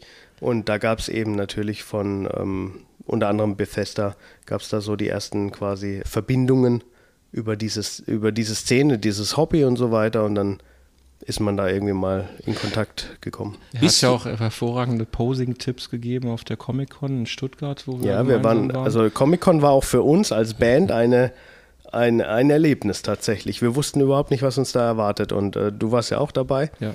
Äh, Bei uns am Stand quasi. Und ähm, das war, also ich war super positiv überrascht. Also das ist das, was wir auf dem bei Festivals und als Band insgesamt eben auch mitbekommen, dass eben diese Fanbindung, wie mit deinem ACDC-Beispiel, ich weiß nicht, wie viele Leute, wenn sie mal ACDC-Fan waren, keine mehr sind.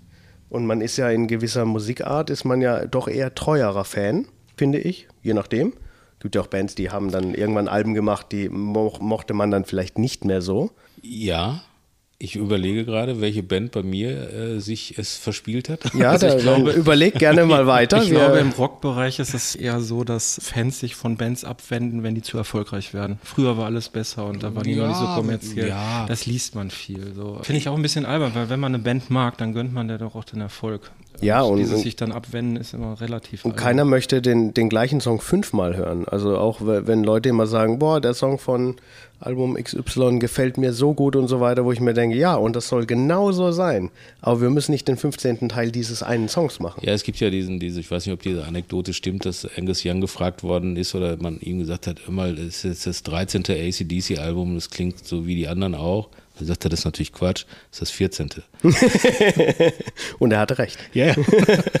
ja, das glaube ich auch. Ich glaube aber, dass, dass die Fanbase bei großen Bands oder bei, bei bekannten Bands, also wenn man, weil da kriegt man es ja am meisten mit, Ja, glaube ich, vom Genre unabhängig ist, weil ich habe es jetzt mitbekommen äh, bei, bei Depeche Mode, Ja. dass der Keyboarder halt äh, von uns äh, Ja. gegangen ist. Da spürst du ja erstmal so irgendwie, wer da alles der Band äh, huldigt und weißt du, das kriegst du ja so nicht mit, Nee. äh, nur in solchen traurigen Momenten dann. Und deshalb glaube ich, ist das vom, vom Genre unabhängig. Ich glaube, wenn, wenn eine Band sich mal so eine Fanbase erspielt hat, dann bleiben die schon recht lang treu und gehen, glaube ich, auch äh, einiges mit. Also wenn man jetzt versucht, seine Stilistik zu ändern oder so, weißt du? Was wir zweimal gemacht haben, habt ihr gemacht?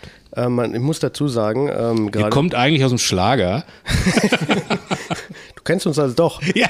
von früher. ja. Der Oliver gerne den Bierkönig. genau, Ich habe dich doch gesehen auf Malle. Du warst, du warst das doch damals in einem gelben T-Shirt. Genau. Ähm, wir, die Band hat tatsächlich, ich bin kein Gründungsmitglied. Ah. Ich bin ähm, seit 2006 dabei. Die Band wurde 2000 gegründet. Und die Band hat sich quasi klassisch bei dem Genre, in dem wir unterwegs waren oder sind, auf dem Mittelaltermarkt kennengelernt und haben dann wirklich erstmal Mittelaltermusik gemacht. Dann äh, kamen irgendwann elektronische Dinge dazu, also Synthesizer, Keyboards, äh, Beats, jetzt aber nicht im Rap-Sinn, sondern einfach mechanische Schlagzeug, beziehungsweise ähm, Instrumente wurden getriggert und so weiter. Und dann gab es, ich glaube, da gab es zwei Alben und dann kam äh, 2005 kam, glaube ich, die erste E-Gitarre quasi dazu. Und dann sind wir quasi in diesen Rock-Sektor eingeschlagen und haben das eben dann mit den traditionellen Instrumenten äh, gemixt. Was wir bis heute machen quasi. Und nächstes Jahr dann ESC? Ich denke, wir haben gute Chancen auf jeden Fall mitzuspielen. Also mich würde es sehr freuen. Ich meine, das war Aber, ja schon dieses Jahr so eine? Enttäuschung, dass Electric Callboy nicht mitmachen durfte. Ja, das, äh, also ich hätte es den Kollegen gewünscht. Wir haben ja auch, äh, wir haben auch mit Electric Callboy ja quasi einen Song gemacht, also einen von ihren. Ja, das Hyper, Hyper, ein Hyper haben wir gemacht und das spielen wir auch im Moment auch immer noch live, weil das abgeht wie, wie Schnitzel. Ja, äh, schade. Also ich sage jetzt mal so, ähm, warum nicht Rockmusik aus Deutschland? Ist doch auch nicht verkehrt. Ja, aus Deutschland sollte es natürlich kommen, was zum ESC hingeht. ja, ja. Also es muss ja, ich glaube, das ist so ein bisschen die Voraussetzung sein. Man kauft jetzt, äh, obwohl das ist ja ein Produzentenwettbewerb, ne? Und da kann Ja, man auch ein äh, Autorenwettbewerb eigentlich. Autorenwettbewerb, genau. Also von daher könnte man natürlich auch eine ausländische Band engagieren, aber würdet ihr das tatsächlich versuchen oder wäre euch das so Das kann ich, dir, kann ich dir so jetzt nicht sagen. Tatsächlich. Ich, ich weiß es nicht. Also ich habe es mir dieses Jahr angeguckt, tatsächlich auch mit einem der Bandkollegen. Ja, also ich meine, letztendlich ist da halt alles vertreten und so wie es mal ursprünglich war, also wo es quasi ein sogenanntes Folklorefest oder zumindest was das Songmaterial in den 70ern angeht, war, äh, hat sich ja schon stark gewandelt und inzwischen findet man ja alles Mögliche davor, äh, wie auch der, der Gewinner im Jahr davor. War ja auch quasi, war ja tatsächlich eine überraschende Rocknummer tatsächlich. Aus Italien, ne, glaube ich. Ja, ich glaube, genau. Die haben auch, ich, ich habe den Namen nicht präsent, aber die waren jetzt bei Rock am Ring, glaube ich, auch. Und, aber ist das erstrebenswert? Ich weiß es nicht. Also, sagen wir so, Das ist die große Frage dahinter. Ich habe ja gerade Karrierekiller als, als ich weiß es nicht, ich weiß es nicht. Im Endeffekt, äh, wir haben tatsächlich, seit es uns gibt, haben wir, ich nenne es mal ein paar Herausforderungen in unserer Karriere auch angenommen, auch mit dem, nach dem Motto Challenge accepted, jetzt hauen wir das durch, jetzt machen wir das. Wir sind sehr gut damit gefahren, mit allen Bauchentscheidungen, die wir da auch teilweise gefällt haben. Wir kommen super miteinander klar, das muss man wirklich auch mal sagen, weil ich auch schon viele Band, äh, also auch ähm, große Bands erlebt habe, wo wir die kleine Band auf dem Festival waren und man trifft so seine Idole auch mal. Ja, es ist halt, also es gibt halt auch Kollegen, die sind halt viel länger als wir auf der Straße und da wird dann nicht mehr so viel miteinander geredet, was ich ein bisschen schade fände.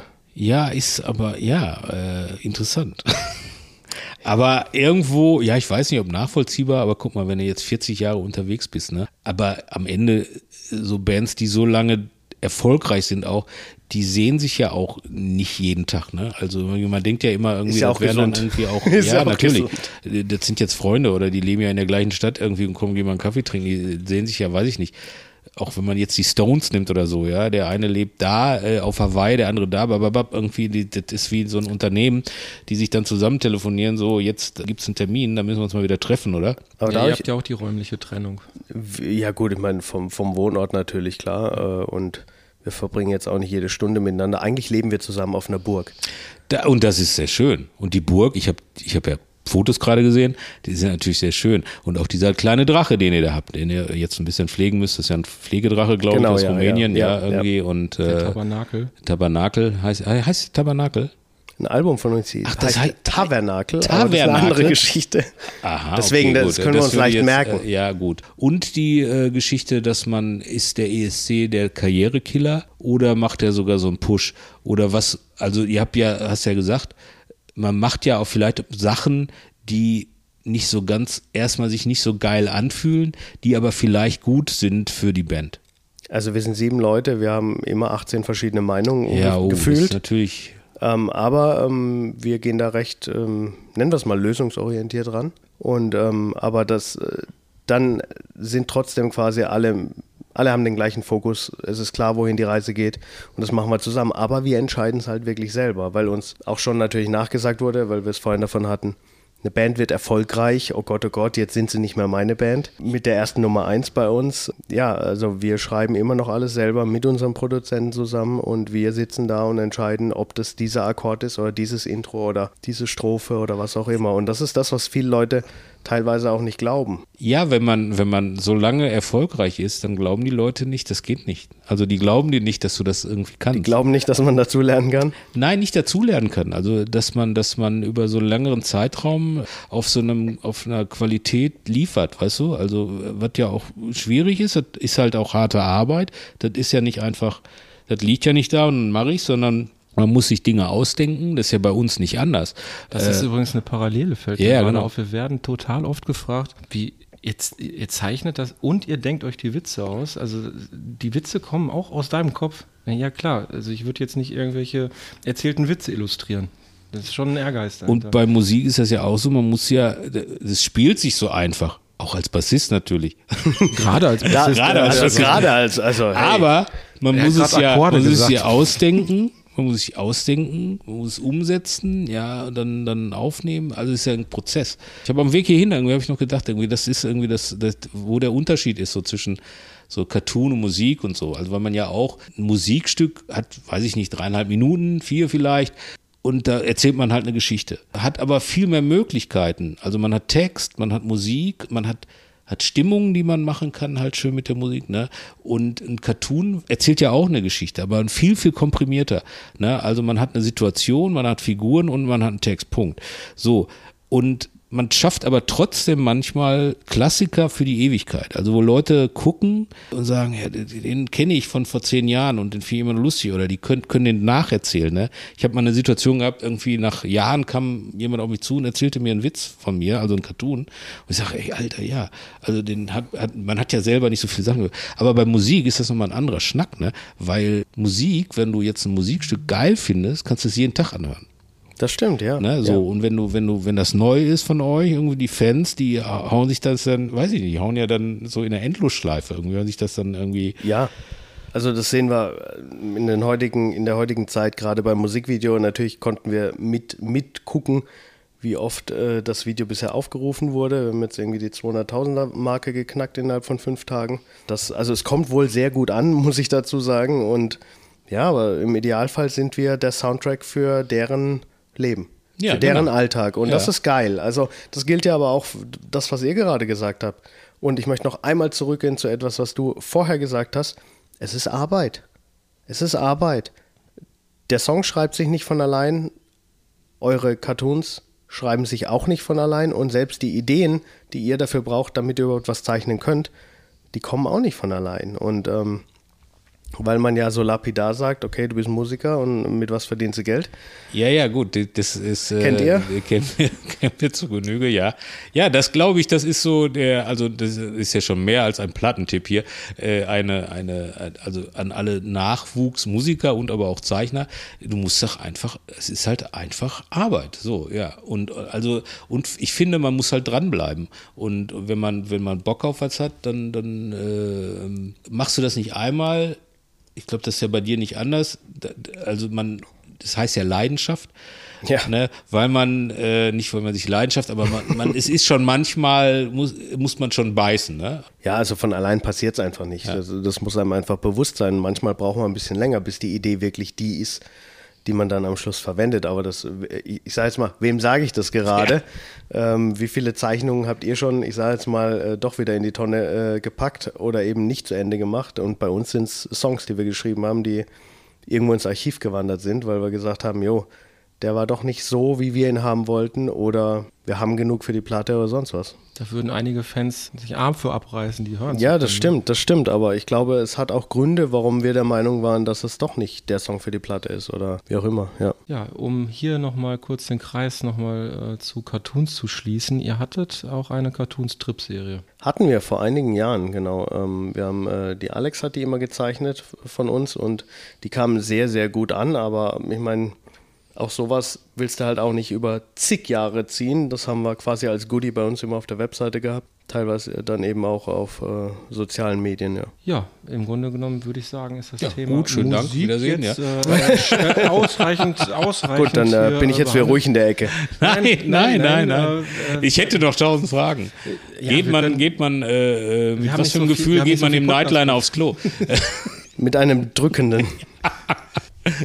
Ja, aber immer noch besser als Dixie-Klo, ne? Und, Äh, das äh, stimmt. und Aber, aber ganz wichtig, Jungs, Ja. wenn ihr dann eure erste Tour im Nightliner macht, Ja. im Nightliner nur das kleine Geschäft. Ah, okay. Das willst du nicht. das will man nicht. ne? Nein, Das war doch schon auf den Klassenfahrten Grundregel. Naja, gut, Bis wenn, wenn die Trottel da Situation. geht und Ja, doch ein abseilt. na gut, aber das ist ja eine äh, klassische, normale Unterwegstoilette, oder? Also äh, ich will, das auch jetzt nicht, weil wir haben auch Feedback bekommen, als du deine Geschichte erzählt hast mit dem Telefonat auf der Toilette und da waren, da haben mir Leute geschrieben, das ist cringe.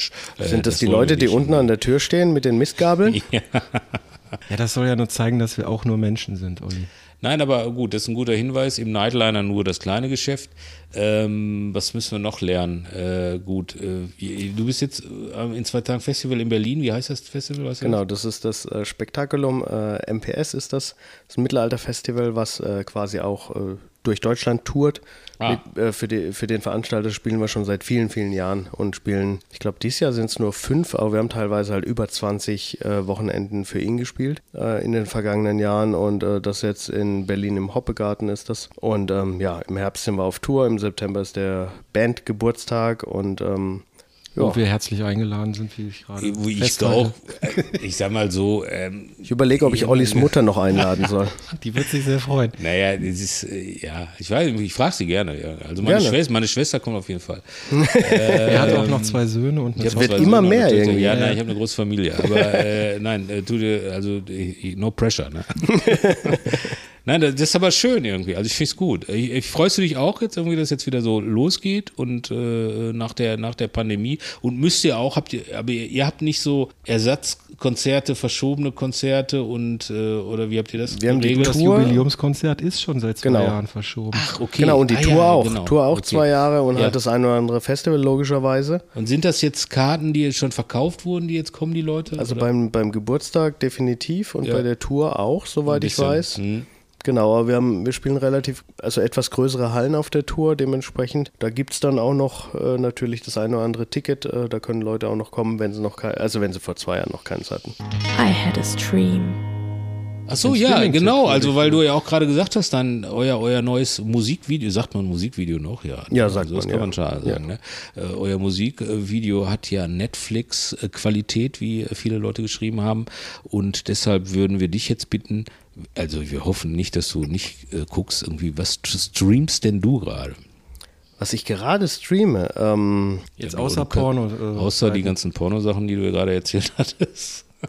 da war das Mikro aus, oder? Äh, Ich hab's weiß es nicht. rausgeschnitten. Ja, wir haben's Ja, sehr rausgeschnitten. gut, sehr gut. Ich streame im Moment tatsächlich, ich glaube, ich, ich streame im Moment gar nichts, aber mein, äh, mein Tipp aus der Vergangenheit ist definitiv auf Netflix äh, Drive to Survive. Drive to Survive. Das ist eine Formel, äh, Formel 1 Doku. Ah, ja, die habe ich gesehen, die ist geil. Also, weil ich habe kein, kein äh, Sky-Abo, wo man Formel 1 gucken kann. Ich habe Ich jetzt schon. Ja, Nur äh, deswegen. nur Ohne deswegen? Scheiß, nur deswegen. äh, ich hab, äh, früher viel Formel 1 geguckt. ich auch. Vor Und- vielen, vielen Jahren.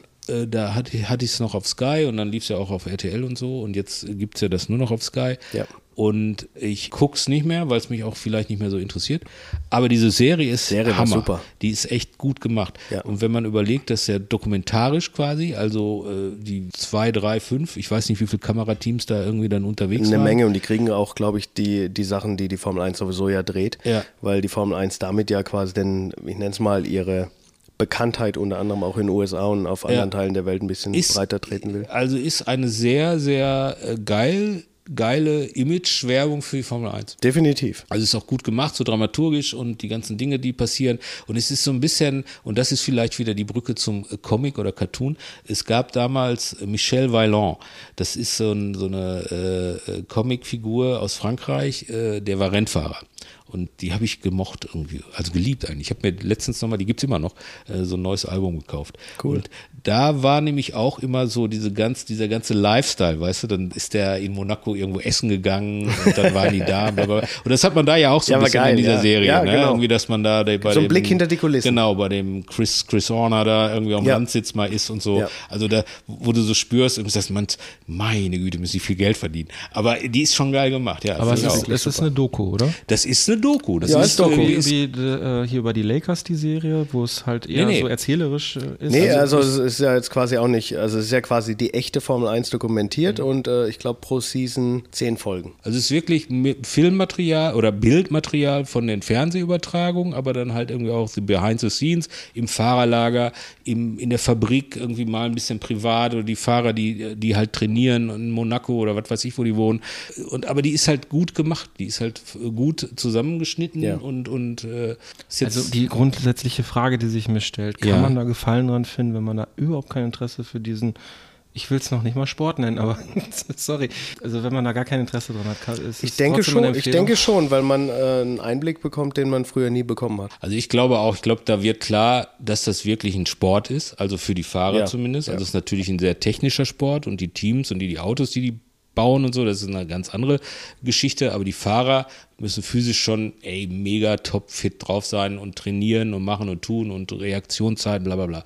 Also das ist schon, schon, also von den, von, vom Sportler, vom Fahrer her ist es Sport. Auf der anderen Seite hast du natürlich diesen technischen Effekt. Ich kann es dir nicht sagen, weil ich halt Affinität habe. Ich finde das halt gut. Ich war auch mehrfach bei Formel 1 Rennen. Oh, cool. Warst schon mal da?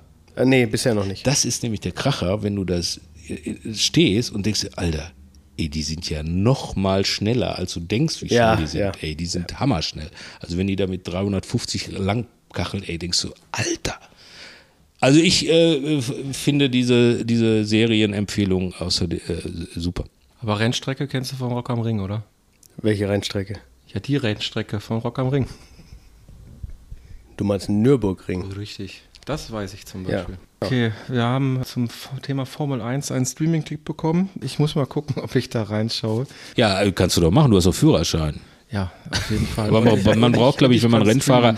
Es gibt aber, äh, das ist noch mein, mein, mein Ausgehtipp, es gibt hier in Essen äh, eine, eine beim ADAC so eine, so eine E-Sport-Lounge. Ja. Da kannst du hingehen und äh, Rennsimulator fahren. Ach, geil. Und die haben so sechs Simulatoren, Ja. die dann miteinander vernetzt sind und dann kannst du halt mit einer Gruppe von Leuten ein, ein Formel-1-Rennen zum Beispiel fahren. Das ist doch geil. Das sollten wir vielleicht mal machen. Ja, ich so war da als- schon mal. als Gruppenevent hier. Ja, ich, ich hoffe, ich hoffe, die gibt's noch. Also äh, die, die hat aufgemacht vor, vor anderthalb, zwei Jahren oder so war ich Oh. da, weil es ein, ein Schlechter Zeitpunkt. ein Ähnlich schlecht Bekannter war, der, der das äh, aufgemacht hat.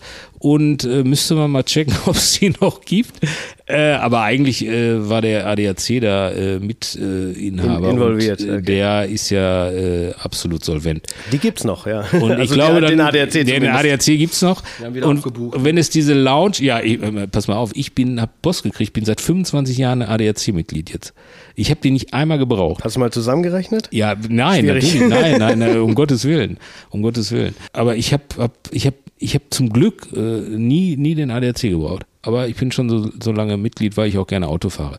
Äh, nein, aber da müssen wir mal hingehen irgendwie, dann könntest du und dann danach oder davor guckst du diese Serie und dann äh, sind wir ganz, wie, wie sagt man, dann stanzen wir wunderbare Rundenzeiten in den Asphalt. So, das war der Serientipp. So, jetzt wolltest du noch was Das sagen. war der Ausgehtipp. Der. Ausgehtipp, genau. Ja, und äh, Ausgehtipp.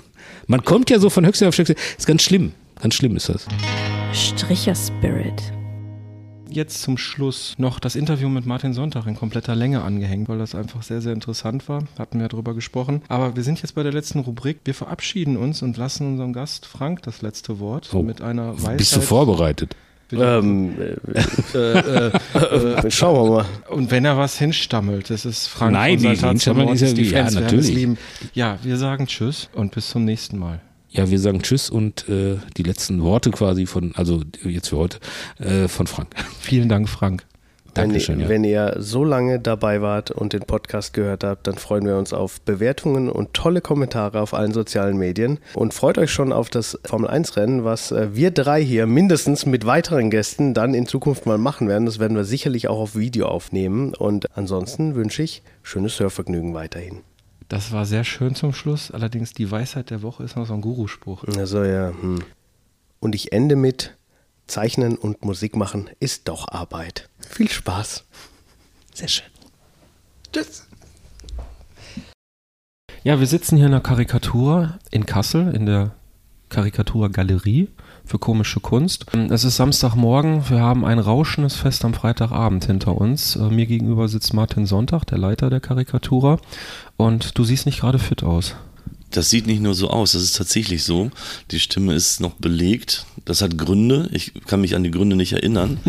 Also ich bin heute Morgen wach geworden nach einer sehr kurzen Nacht und ich erinnere mich nur noch eigentlich grob daran, es war ein schöner Abend. Es war eine tolle Eröffnung. Ganz viele Zeichner, Zeichnerinnen waren da. Es war toll, aber irgendwie war die Nacht kurz. Das kann ich bestätigen. Ich bin zwar sehr, sehr viel früher ins Bett gegangen. Ich war ja mit äh, Frau, Kind und Hund hier. Und ähm, da hat man natürlich eine gewisse Verantwortung zu tragen, trinkt dann auch nicht mit. Und deshalb bin ich leider ein wenig früher abgehauen, aber es war bis dahin wirklich ein rauschendes Fest. Vor allen Dingen, weil wir uns ja auch alle so in der Masse lange nicht gesehen haben. Ja, in der Tat. Corona hat ja einiges verhagelt in den letzten Jahren. Und das war für uns auch toll jetzt als Veranstalter, dass man äh, auch alle mal wieder sieht. Dass man, das ist ja, ich glaube, für die Zeichner, das kannst du vielleicht noch was eher zu sagen, dass ihr euch mal trefft, ist für, hat für euch auch was, aber auch für uns, also von der anderen Seite aus betrachtet, als Veranstalter oder Galeristen. Wir freuen uns auch immer total, wenn wir euch einzeln oder auch dann so in der Gruppe sehen. Und das war für uns deswegen auch gestern äh, einfach toll, wenn so viele Leute da sind, man sich selbst unterhalten kann, aber auch sieht, dass, äh, dass die Zeichner, Zeichnerinnen sich treffen und unterhalten. Das war einfach schön, ja, dass das wieder jetzt ging nach dem ganzen Corona-Quatsch. Ja, besonders schön finde ich jetzt an unserem Einstieg, dass wir uns jetzt darüber einig sind, dass wir ein tolles Fest hatten, dass es ein ganz toller Abend war. Aber was wurde gestern eigentlich gefeiert und wer hat gefeiert? Ja, gestern hier in Kassel die äh, Ausstellungseröffnung der Karikatura 8. Das erkläre ich gleich nochmal ausführlicher. Der Titel der Ausstellung ist diesmal Systemfehler hoch 2. Und alle fünf Jahre machen wir in Kassel ja eine ähm, große Ausstellung äh, der komischen Kunst, weil alle fünf Jahre ähm, äh, die Documenta immer hier äh, in Kassel stattfindet. Und das, Das ist so das Rahmenprogramm für die Karikaturausstellung, oder? Genau, es hat sich mittlerweile so eingespielt, dass die äh, Documenta Geschäftsführung bei uns immer anruft und sagt, wann macht ihr denn wieder eure nächste große Ausstellung? Dann sagen wir das, äh, äh, das durch, wann der Termin ist und dann sehen wir auch direkt danach eine Woche später Pressemitteilung der Documenta, ne? Oh, große Documenta demnächst. Und es ist immer, die hängen sich, ist frech ein bisschen, die hängen sich halt einfach dran an den Termin. Ich will mich nicht beschweren, das ist eigentlich, äh, wir stehen da drüber. Es ist, Das nehmen wir mit, das äh, tolerieren wir, alles in Ordnung. Also die Dokumenta läuft im Rahmenprogramm und als Beiprogramm äh, der Karikatura 8 dieses Jahr wieder. Und äh, da freuen wir uns doch, wenn wir der ernsten Kunst irgendwie die Besucher zuschanzen können. Das ist ganz hervorragend. Und das haben wir gestern eröffnet. Also Systemfehler 2 ist der Titel. Cartoons zum Irrsinn der Welt, äh, weil die Welt ja immer bekloppter geworden ist und wahrscheinlich immer noch bekloppter werden wird. Ähm, Cartoons Zeichnungen, Objekte, Malerei zum Thema 76 der besten, steilsten und schärfsten Zeichnerinnen und Zeichner äh, Deutschlands sind hier vereint und und dann war ich auch noch da. Du warst auch noch da, ne? Einerseits äh, äh in Persona, dann in, in, Großfamilie und mit Bildern an der Wand, ja. Ja.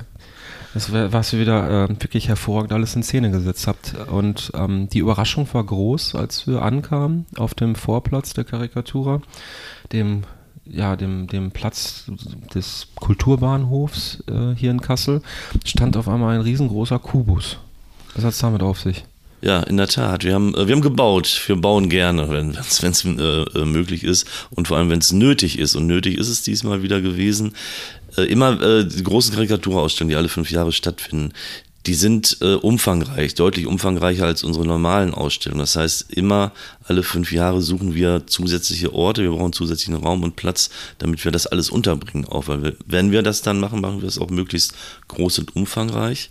Und dieses Mal war tatsächlich die Idee, direkt auf dem Bahnhofsvorplatz, direkt vor unserer Haustür temporär ein Gebäude hinzustellen, ein Haus hinzustellen.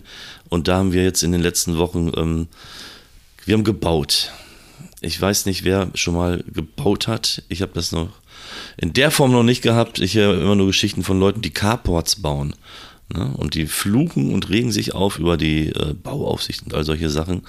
Ähm, Unsere Hütte hier hat äh, die Dimension von 20 Carports und äh, das hat mich fünf Jahre meines Lebens gekostet, dieser ganze Irrsinn.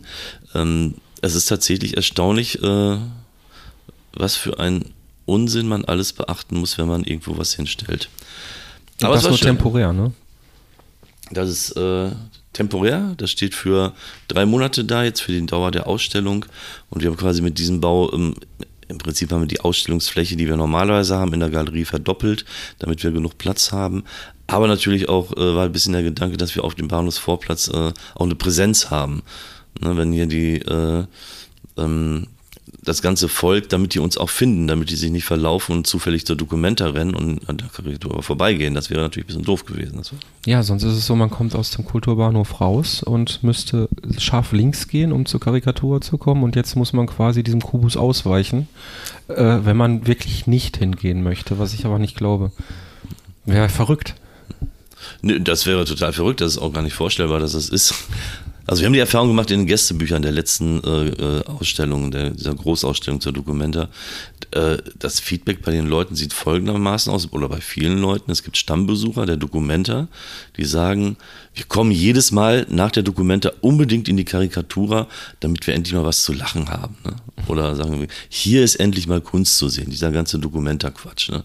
Das heißt also, in der Tat ist das auch ein äh, Alternativprogramm, was von vielen Leuten gerne genutzt wird, auch von diesen ähm, Dokumenta-Hochkunst-Publikum, die ein bisschen anders unterwegs sind als das normale ja. Cartoon-Publikum. Ja, ich sag mal so, äh, die Dokumenta-Kunst ist ja auch sicherlich Kunst teilweise, die sich nicht jedem so erschließt. Manche ist ja Kunst, kommt vom Können, wo man dann auch diverse, diverse Maltechniken oder sowas dann ähm, extrem gut kann und präsentiert. Das ist ja bei der Dokumentarkunst nicht immer der Fall. Das erschließt sich ja nicht immer sofort. Und da ist natürlich die Bandbreite beim Cartoon, da ist ja wirklich für jeden was dabei. Ob es jetzt, deswegen heißt es ja hier auch komische Kunst. Es kann sehr aufwendige Malerei sein, bis hin zu schnell hingeworfenen, skizzenhaften Cartoon. Worauf ich hinaus will, in dieser Ausstellung sind natürlich so viele Zeichner vertreten. Es ist ein Querschnitt der deutschsprachigen Cartoon-Szene, oder? Das ist vollkommen richtig. Wo anfangen? Ich fange mal von hinten an. Natürlich ist es eine Übersichtsausstellung, 76 Zeichnerinnen und Zeichner. Und das Interessante oder Tolle bei so einer Ausstellung, bei so einer Sammelausstellung ist natürlich immer, genau wie du es gesagt hast, ähm, es gibt die unterschiedlichen Stile, die unterschiedlichen Herangehensweisen, die unterschiedlichen Techniken, aber natürlich auch die unterschiedlichen äh, Komik und äh, Formen. Jeder hat seinen eigenen Humor, bringt ihn da ein, unterschiedliche Herangehensweisen an Themen. Und das macht es natürlich sehr abwechslungsreich, stilistisch, aber auch inhaltlich für die äh, Zuschauer und Besucher dann diesen, diesen Querschnitt zu sehen. Und wenn wir jetzt über Karikatura Nummer 8 reden, also die achte Großausstellung, in den ersten äh, fünf, sechs Großausstellungen, Karikatura 1 bis 5, 6, war das in der Tat so auch angelegt und gedacht, dass man eine Bestandsaufnahme hat, dass man tatsächlich schaut, wo steht die komische Kunst gerade, äh, was ist das State of the Art, was und wie arbeiten die Leute. Und das war sowas ein bisschen wie eine tatsächlich Bestandsaufnahme oder Leistungsschau. ein blödes Wort, aber so wird es dann in der Presse manchmal bezeichnet. Davon sind wir jetzt weggegangen. Wir sind mhm. in der Form davon weggegangen, dass wir gar nicht tatsächlich mehr zeigen müssen, was komische Kunst ist. Das war in den 80er, 90er Jahren tatsächlich noch, noch in den äh, 10er Jahren das teilweise noch der Fall, um Journalisten und Feuilleton und Besuchern äh, zu zeigen, dass komische Kunst tatsächlich Kunst ist. Dass das äh, nicht äh, äh dahin gesplattertes Splatterzeug ist, sondern dass da sehr viel mehr und sehr viel äh, Vielfalt dahinter steckt. Das ist, glaube ich, mittlerweile angekommen und verstanden. Und wir haben seit äh, knapp zehn Jahren haben wir auch gesellschaftlich eine andere Situation. Die Zeiten sind politischer geworden, die Zeiten sind bekloppter geworden. Wir haben ganz viele gesellschaftliche, politische Verwerfungen und ähm, die Zeichner, Zeichnerinnen äh, der komischen Kunst haben Antworten darauf. Äh, das kann man nochmal weiter ausführen, was, äh, was es bedeutet, Kunst äh, kritisch und inhaltlich zu schwierigen Themen zu machen. Da hat äh, Komik unglaubliche Stärken und Vorteile vor dieser sogenannten ernsten Kunst, das ist quasi die Einstiegsfrage gewesen. Diese Unterteilung, das ist total abgefahren, die gibt es nur in Deutschland in der Form. Mhm. Im angloamerikanischen Raum, in, in Frankreich, Benelux gibt es das nicht, da gibt es einfach Kunst. Und das äh, steht egal, ob, da, äh, ob das komisch ist oder ob es Comic ist oder ob es ernste Kunst ist, Installation. Das findet in Deutschland nur statt, diese Unterteilung, gibt es historische Gründe für, aber in der Tat äh, gibt es das. Und wenn das Feuilleton und die äh, Kulturhistoriker uns das vorgeben, dann muss man es vielleicht auch erklären, dass nämlich ernste Kunst hat die Aufgabe oder die Pflicht, die Menschen zu verwirren, zu durcheinander zu bringen, Fragen aufzuwerfen, was soll das, was will der Künstler uns sagen, die Leute sind völlig verstört. Komische Kunst hat die Aufgabe, die Pflicht und äh, die Fähigkeit, äh, Antworten zu liefern. Komische Kunst liefert Antworten. Erklärt das Leben, bietet Lösungen an. Ähm, äh, das sehen wir tatsächlich jedes Mal hier bei der Dokumenta. Die Leute kommen tatsächlich hier an, sagen, ey, das war wieder ein Scheißton, ich, hab, ich weiß gar nicht, was das sollte. Dann gehen die durch die Karikaturausstellung und gehen äh, beschwingt und äh, erkenntnisreich nach Hause. Das ist natürlich ein Dienst am Volk, was wir hier mit dieser äh, Ausstellung, mit, äh, mit, mit deinen und euren Arbeiten hier äh, zeigen können.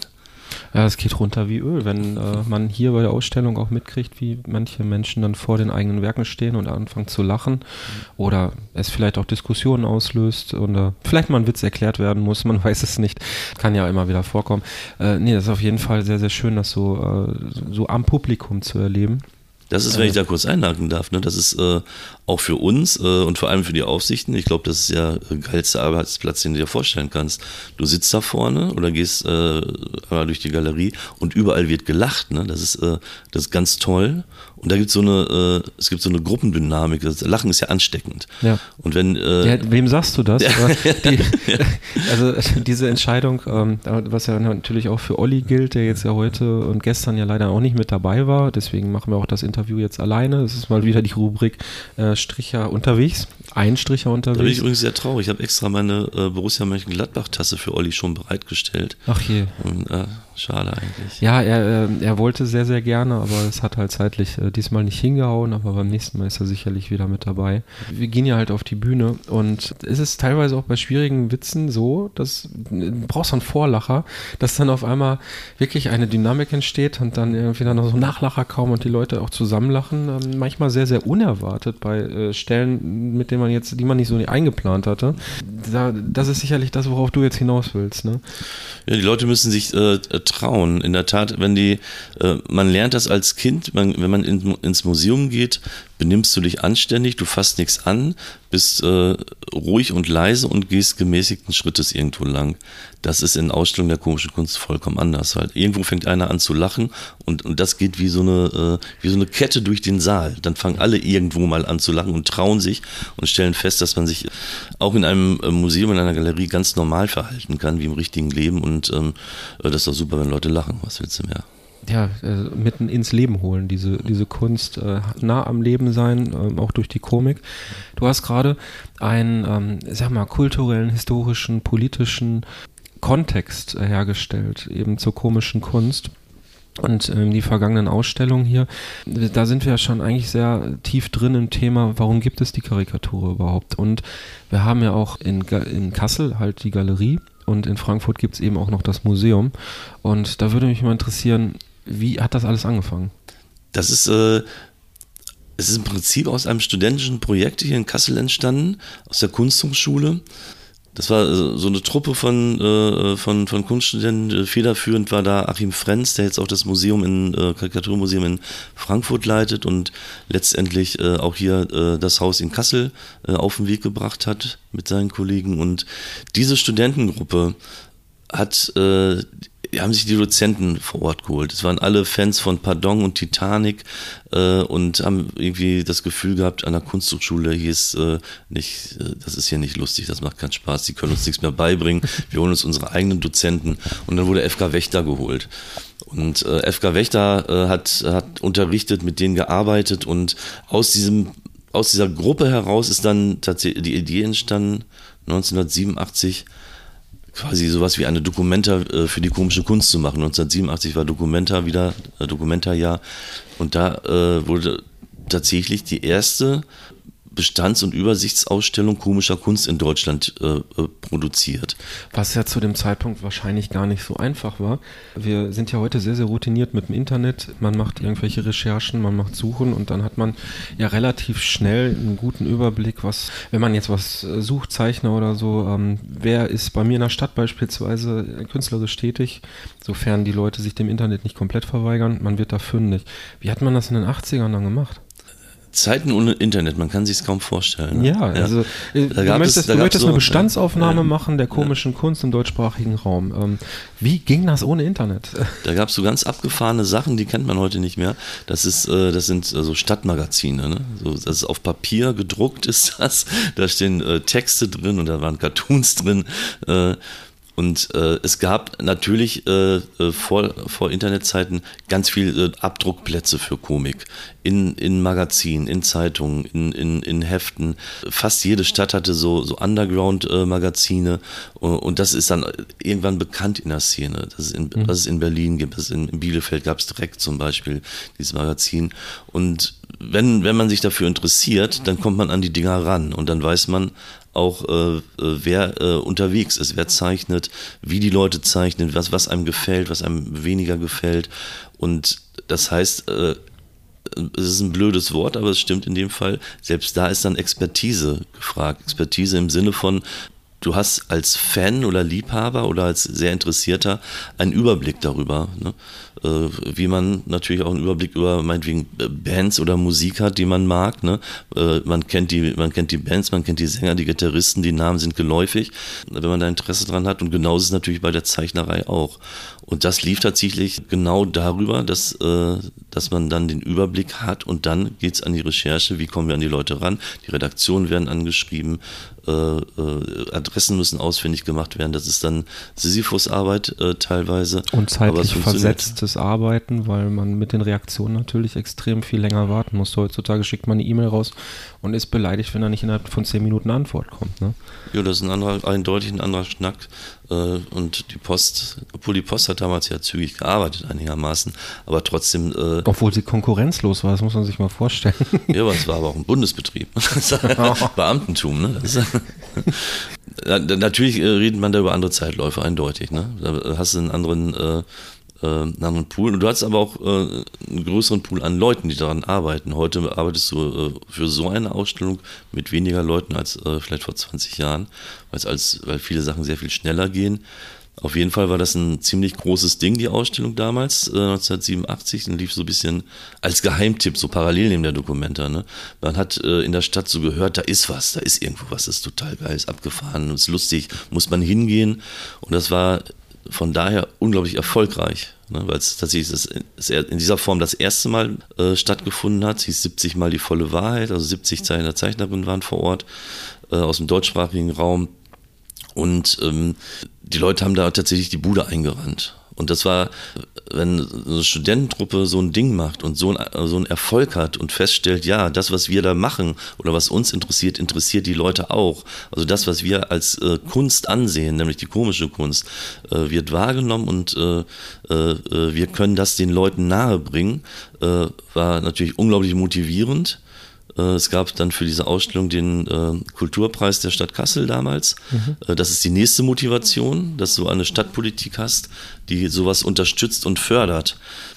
Achim, also Achim Frenz, der damals ja federführend diese Geschichte gemacht hat, erzählt dann auch immer gerne, dass, ähm, dass vielleicht ohne diesen Preis man vielleicht gar nicht weitergemacht hätte weil dieses Lob und Anerkennung für das, was du da machst, dass du wahrgenommen wirst mit dem und äh, eine Institution in dem, in dem Sinne die Stadt sagt, jawohl, das ist gut, das ist klasse, was ihr gemacht habt, das honorieren wir mit einem Preis, ist natürlich ein Anschub für die nächsten Geschichten. Und äh, bei diesem Preis war das so, ich glaube, es waren 2000 D-Mark, die damals ausgezahlt wurden. Inflationsbereinigt sind das heute 10.000 Euro? Ja, ungefähr, richtig, ja. Und äh, aber im Prinzip ist, war das keine große Geldsumme und es ging auch nicht, gar nicht um die Höhe der Summe, es ging um die Anerkennung und diese 2000 D-Mark wurden damals genommen. Alle, die mitgearbeitet haben, wurden in eine Kneipe gesteckt, bis das Geld versoffen war. Und äh, so geht man dann natürlich auch damit um. Ne? irgendwie äh, habe ich da gerade ein Déjà-vu. ja, das sind Traditionen. Was ich hier gestern mit ansehen ja. musste, Mann, Mann, Mann, Mann. Das sind Traditionen, die man gerne aufrechterhält. Ne? Ja, aber so fing es tatsächlich an aus diesem studentischen Projekt und äh, weil es einfach diesen Motivationsschub gab und diesen Erfolg mit der Geschichte, äh, hat diese Studententruppe immer weiter gemacht, immer weiter Ausstellungen gemacht, auch außerhalb der Dokumenta alle Orte in Kassel bespielt, die es zu bespielen gab, im Staatstheater, im Museum für Sepulkralkultur, überall äh, wurden Ausstellungen gezeigt bis dann tatsächlich äh, dann die eigene Galerie gegründet werden konnte. Und das war in Verbindung äh, äh mit der nächsten großen äh, Kulturaktion in Kassel, nämlich äh, die Gründung des Kulturbahnhofs. Und da war dann auch die Karikatura mit federführend dabei, mit, äh, mit den Kinobetreibern der Stadt, mit den äh, Programmkinobetreibern. Wir hatten die Situation, dass 1992 der ähm, Bahnhof Wilhelmshöhe gebaut wurde. Wer, wer den kennt, der freut sich und haut sich jetzt auf die Schenkel und denkt, der schlimmste Bahnhof Deutschlands, wenn nicht sogar der Welt, kann ich nur bestätigen, der hat so seine, durchaus seine Eigenheiten, aber dadurch, dass wir da diesen ICE-Bahnhof in Kassel dann hatten, war der Hauptbahnhof in Kassel auf einmal bedeutungslos. Hier war nur noch irgendwie so ein Pendelverkehr mit kleinen äh, Regionalbahnen und auf einmal gab es einen großen Leerstand in diesem Hauptbahnhof, weil alles nach, äh, zum Bahnhof Wilhelmshöhe gezogen ist. Und dieser Leerstand, äh, da hat die Kultur schnell reagiert. Muss man so sagen, dass dann äh, Karikatura mit den äh, äh, Kinoleuten zusammen und mit, äh, mit Kneipiers gesagt haben, diesen Leerstand wollen wir für die Kultur. Wir schreiben euch ein Konzept, Stadt Kassel und Deutsche Bahn, äh, wie wir hieraus einen Kulturbahnhof machen, wie wir Kultur mhm. in den Leerstand reinbringen. Das Konzept wurde geschrieben, Stadt und Deutsche Bahn haben gesagt, super, machen wir. Und auf einmal waren 40 Millionen Mark da die wurden in dieses Projekt reingestellt, reingesteckt und äh, dann wurde gebaut. Und 1995 äh, war dann dieser Kulturbahnhof fertig mit der Galerie für komische Kunst, mit den äh, zu der Zeit äh, hochmodernsten äh, Kinos der Welt als Programmkinos mit, mit Galerien für die Uni, mit, äh, mit äh, Agenturbüros, mit einem offenen äh, Kanal, das ist quasi das Bürgerfernsehen der Stadt. Also es hat sich ganz viel getan und das war äh, der, der gehypte Ort in Kassel dann. Und das war 95, wurde dann hier eröffnet und das sind auch so tolle Geschichten, wo man sagen kann, mit, wenn du mit, mit Irrsinn, Enthusiasmus und äh, so ein Schuss bekloppt sein an Sachen rangehst, aber davon überzeugt bist, dass dieses Beklopptsein gut und richtig ist, dann, äh, dann kann man so einiges bewegen. Und das wurde damals gemacht und führte dann dazu, dass am Ende äh, jetzt sogar das Museum in Frankfurt steht und die Karikatur, wir uns auch nicht scheuen, dass wir äh, natürlich unverhohlen von der Weltherrschaft sprechen, nämlich äh, von der Weltherrschaft für die komische Kunst. Und die Weltherrschaft für die komische Kunst heißt natürlich, dann bräuchten wir keinen Putin und keinen Krieg in der Ukraine. Das hätten wir dann anders geregelt, solche Probleme. Man hätte sich gegenseitig totgelacht. So ist der Plan. Zu den weiteren Aktivitäten der Galerie. Die äh, Systemfehler 2 ist ja eine von vielen dieser, ja, im Grunde genommen der Karikaturausstellung, der, der, der Schau des, des humoristischen Schaffens ähm, im deutschsprachigen Raum. Ihr macht ja aber auch andere Ausstellungen und halt eben auch ähm, noch einen ganz speziellen Punkt, die Sommerakademie. Wie trägt das zur Weltherrschaft bei? Durch Erkenntnis. Durch Erkenntnisgewinn. Erkenntnisgewinn ist ja äh, das, das Größte, was ein Mensch erreichen kann, natürlich. ähm, in der Tat, äh, seit, seit 95, seit die Galerie jetzt hier besteht, gibt es, äh, ich müsste nochmal genau nachzählen, ich schätze 125, 130 Ausstellungen, die hier gemacht worden sind. Äh, und das heißt mit allen Größen der komischen Kunst wenn noch keine Einzelausstellung, dann mindestens in, in Sammelausstellungen. Und äh, das ist erstmal die Kernarbeit. Kernarbeit ja. heißt Ausstellungen machen. Äh, Base, äh, zweite Ebene ist Veranstaltungen machen, Cartoon-Lesungen, normale Lesungen, Konzerte mit komischen äh, Texten und Songs. Und das dritte ist, ich stocke gerade ein bisschen, weil Nachwuchs ist so ein bescheuertes Wort. Also Nachwuchszeichner ist das blödeste Wort, was irgendjemand mal erfunden hat, aber so ist es nun mal da. Es ist ja schon rein, erfunden, bi rein ja. biologisch ist es bei uns Cartoonistinnen ähm, relativ schwierig einzuordnen mit dem Nachwuchs, weil wir, ich rede so jetzt zum Beispiel von der Sommerakademie, äh, da war ich ja teilweise, als ich zum ersten Mal dabei war, ich glaube Ende 20 oder Anfang 30 und zählte da noch zum Nachwuchs. Und ähm, so ist es ja heute auch noch. Dann kommen manche, die sind vielleicht Anfang 50 und äh, Nachwuchs noch. Hat einfach mit äh, Veröffentlichungsturnus, Rhythmus und Möglichkeiten zu tun. Ne? Also wer jetzt da gerade angefangen hat zu zeichnen und eben noch nicht so viel veröffentlicht, zählt, glaube ich, in unseren Kreisen dann zum Nachwuchs. Das, ist, kann man nicht am Alter festmachen. Und das genauso ist es richtig, dass die Definition von Nachwuchs ausgeht, nicht um äh, Lebensalter, sondern um äh, die Zeitdauer, in der man zeichnet oder arbeitet oder veröffentlicht. Und in der Tat haben wir festgestellt, dass äh, äh das gab es das gab's in der Form in Deutschland nicht als regelmäßige Einrichtung. Wir hatten äh, in den Anfang 2000er Jahren äh, die Situation, die Großen der Szene sind äh, weggestorben, wie die Fliegen. Ne? Ja, da haben wir leider gerade auch wieder so eine Phase, ne? Ja, ja, das kann man gleich nochmal, ne? Das war, ist auch gerade wieder so in der Tat. Und damals hatten wir äh, Robert Gernhardt, Klodwig Poth, äh, Bernd Fahr, äh, äh, alle FK Wächter äh, und man hatte so ein bisschen das Gefühl, äh, scheiße, das geht schief. Ne? Pitt Knorr, der Autor äh, aus Frankfurt, hat dann ein Sterbeverbot ausgesprochen. Das hat er eine Zeit lang gehalten. Ne? Da haben sich die Leute auch dran gehalten, haben gesagt, okay, jetzt wird nicht mehr weggestorben hier. Ja, es hätte erneuert werden müssen. Ja, muss, das muss demnächst muss das wieder ausge, ausgerufen werden, dieses Sterbeverbot.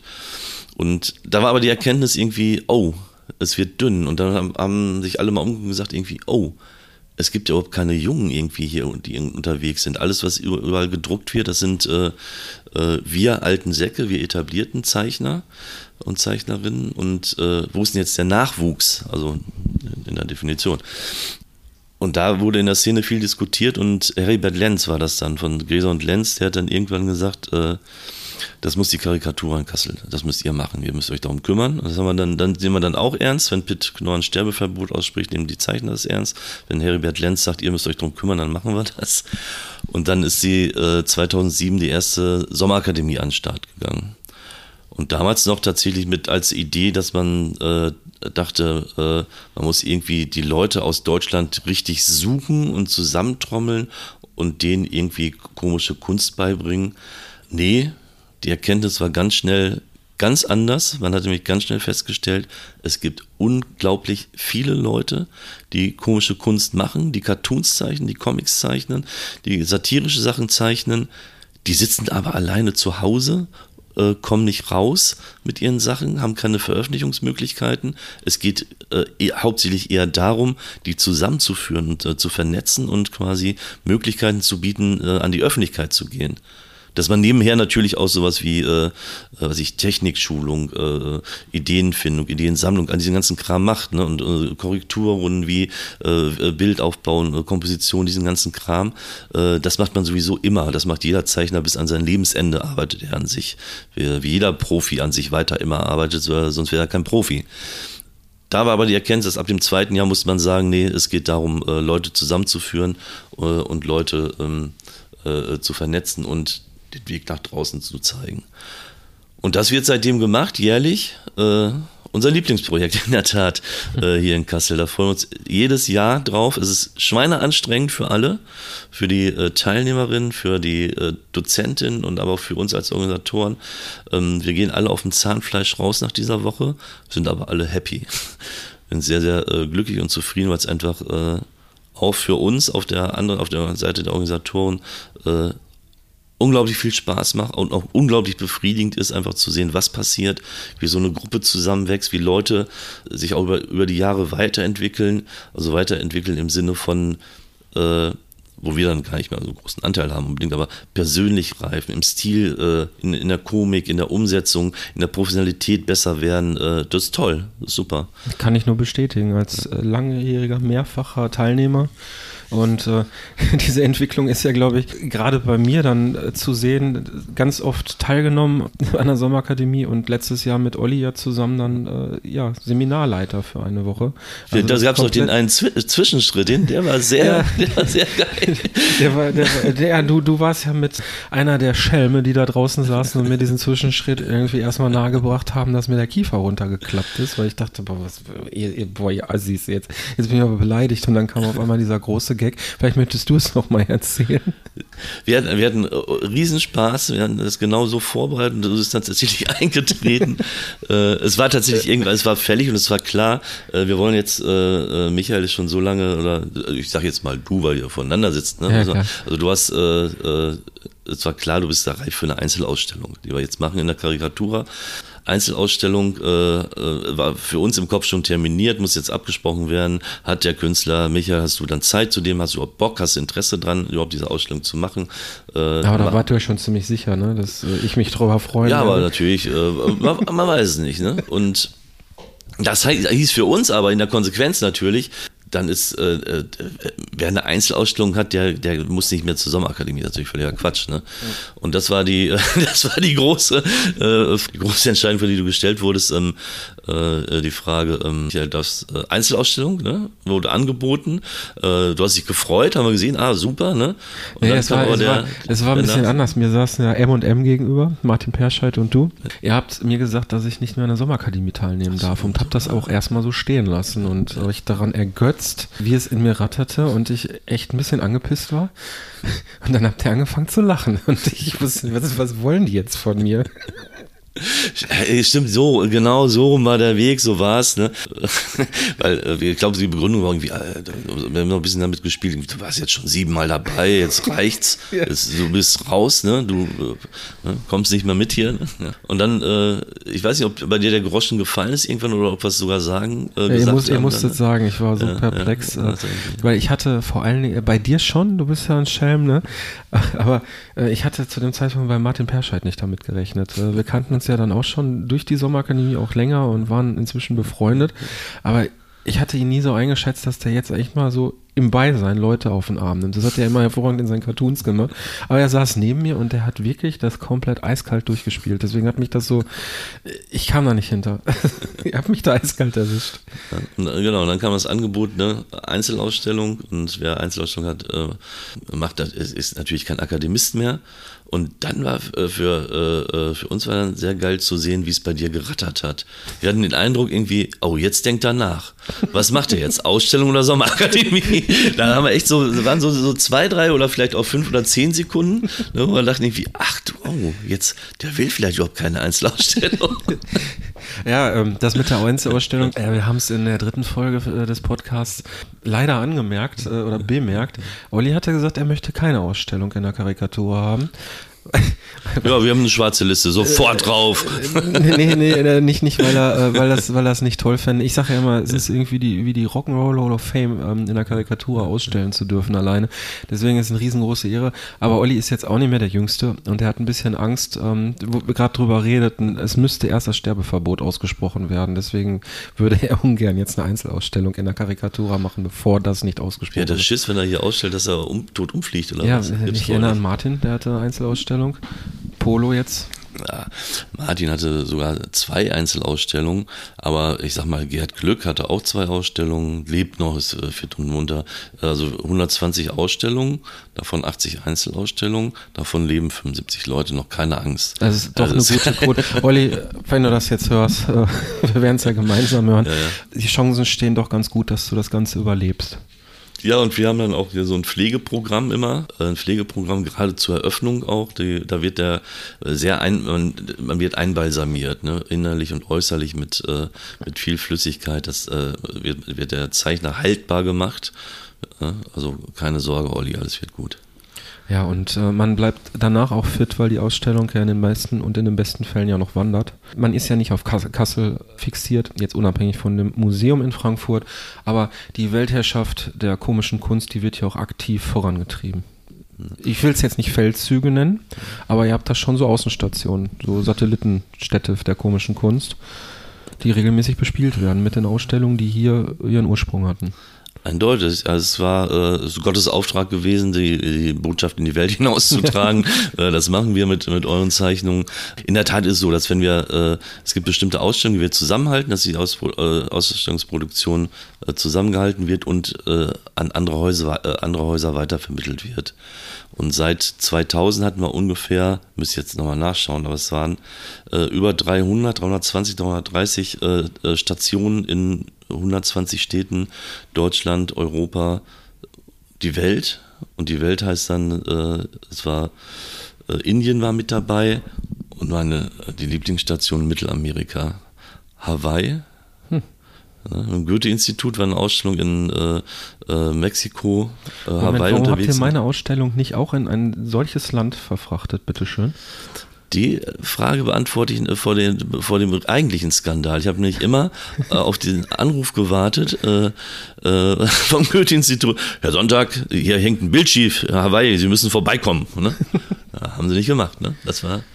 Ja. ja schade, aber auch. Also, also, du warst gar nicht persönlich dann da. Nee, nee, das, das war ein bisschen das. Äh, ja, gut, dann das ist, ist ein Makel an dieser ganzen Geschichte, hängt da noch dran. Das heißt, äh, diese äh, äh, kontinentalen Satelliten, äh, da müssen wir noch irgendwie dran arbeiten.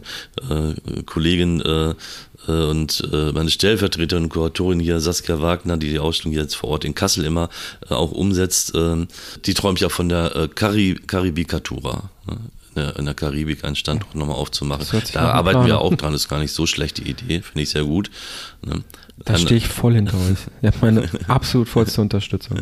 Ja, beim Ernst, diese, diese Ausstellungen, die unterwegs sind, das ist, äh, das ist eine, auch das ist wieder eine sehr tolle Sache, weil weil zum, einfach weil es einerseits unterwegs ist, aber andererseits, weil wir damit auch in Orte reinkommen, vor allem in klassische Museen, die auf einmal feststellen, wow, wenn hier äh, komische Kunst hängt, ist die Hütte voll. Ne, es ist, äh, für, die, äh, für diese Häuser ist es ein Frequenzbringer, es ist ein Türöffner, äh, niederschwelliges Angebot. Das heißt, es kommen Leute in die Ausstellung rein und äh, stellen fest, es tut gar nicht weh, in ein Museum zu gehen. Es macht sogar, es kann sogar Spaß machen. Und äh, von einem Ort, äh, ich sage jetzt nicht, welcher Ort das war und welcher Ausstellungshaus, aber äh, da war es tatsächlich so, dass äh, die Ausstellung von Ham Beng, das kann ich erzählen, das war die Ausstellung von Ham Beng. Ham Beng ist auch in, in, unseren Hörern zumindest jetzt ein Begriff. War ja Thema auch in der letzten Ausgabe. Er war beim Inselwitz für einen Tag und hat da mal eben in diesem einen Tag eigentlich eine komplette Ausstellung gezeichnet, die man da Das kann ich mir gut vorstellen. Das Ham Beng, man nennt ihn die Maschine. Und äh, die Ausstellung von Harm, das ging über frühe Comics, die er gemacht hat, Sandra Botticelli und so weiter, bis zu seinen, also bis zu seinen aktuellen tagespolitischen Sachen. Und die hing an diesem Ort. Und nach dem, äh, nach Beendigung der Ausstellung habe ich die Standardfrage, na, wie lief's denn hier bei euch? Wie war es denn so? Äh, und der äh, äh, Museumschef dann sagte, Hammer, Besucherrekord gebrochen, ist ein Wahnsinn, aber äh, einer unserer Aufsichten hat Burnout. Der musste noch nie so viel in seinem Leben arbeiten. Der sitzt an der Kasse und äh, ich musste sehr lachen, obwohl Burnout ist keine lustige Sache, aber in der Tat äh, war dieses Haus zugerammelt, zugelaufen und das erste Mal anscheinend tatsächlich richtig ausgelastet. Und zwar so ausgelastet, dass die Leute äh, ähm, ja, Burnout gekriegt haben. Wow. Ja. Das ist äh, und das, finde ich, ist eine große Stärke einfach der, auch der komischen Kunst, äh, dass wir tatsächlich dann äh, damit auch in Häuser reinkommen, wo wir andere Leute erreichen auch, wo man äh, äh anderes äh, Klientel auch trifft und da auch einfach äh, Inhalte weiterbringen kann. Ne? Ja. Und zwar andere Inhalte und zielgerichteter als, als vielleicht in ernsten, in den sogenannten ernsten Ausstellungen Ich finde, äh, du hast die Karikatur würdig vertreten in diesem Gespräch. Ich werde auf jeden Fall in den Shownotes zu diesem Podcast werde ich natürlich die ähm, Webseitenadressen der Karikatur hinschreiben. Ich werde verlinken, wie man sich für die Sommerakademie bewerben kann. Dass interessierte Zeichner an diesem Bewerbungsprozess teilnehmen können. Die aktuelle Bewerbung für das äh, für die Sommerakademie mit Rattelschneck dieses Jahr, äh, die läuft gerade. Äh, wird alles in den Shownotes verlinkt. Also ich würde wirklich jedem Zeichner empfehlen, Kontakt irgendwie zur Karikatur zu suchen. Nicht nur durch die Nähe zur Titanic, zu den ganzen Verlagen, den Ausstellungen, alles, worüber wir heute geredet haben. Ist auf jeden Fall ähm, eine sehr große Hilfe und Unterstützung auch für äh, Zeichner. Äh, deswegen, wie kann man am besten zu euch Kontakt aufnehmen? Also man trifft euch ja beispielsweise regelmäßig auf der Buchmesse in Frankfurt. Äh, der Stand dieser berühmt-berüchtigte Stand, ähm, vorne Karikatura und Titanic und dahinter wird's tief. Dahinter wird's tief, da ist der große Kühlschrank, der immer voll mit Bier ist und das ist der einzige Stand auf der Buchmesse, wo regelmäßig geraucht wird. Einmal kam schon die Feuerwehr an, weil da Rauchschwaden hochzogen an dem, äh, an diesem Stand. Na, wir wissen gar nicht, ob wir das weitermachen mit der Buchmesse. Das war ja durch Corona, ist es jetzt äh, zwei, das, ist das dritte Jahr wird es irgendwie ausfallen und wir müssen mal gucken, ob wir diesen Stand, ob äh, es das überhaupt noch als Karikaturstand so geben wird, ob wir uns das auch noch geben, dann ist ja auch wirklich sehr anstrengend. Da stecken wir die Kräfte vielleicht lieber in die Sommerakademie. Nein, äh, das, ist, das gilt sowieso grundsätzlich für alle äh, Zeichner oder die in, sich in diesem Bereich professionalisieren wollen. Äh, das heißt, zu allen Veranstaltungen hingehen, also nicht nur Karikatura, zu den Ausstellungen der Kollegen hingehen. Wenn man irgendwo eine Eröffnung äh, sieht, da sein, anwesend sein, Leute treffen, bei, bei Cartoon-Lesungen hingehen, Leute treffen, das ist das Entscheidende. Das, das heißt nicht nur Karikatura, sondern tatsächlich überall.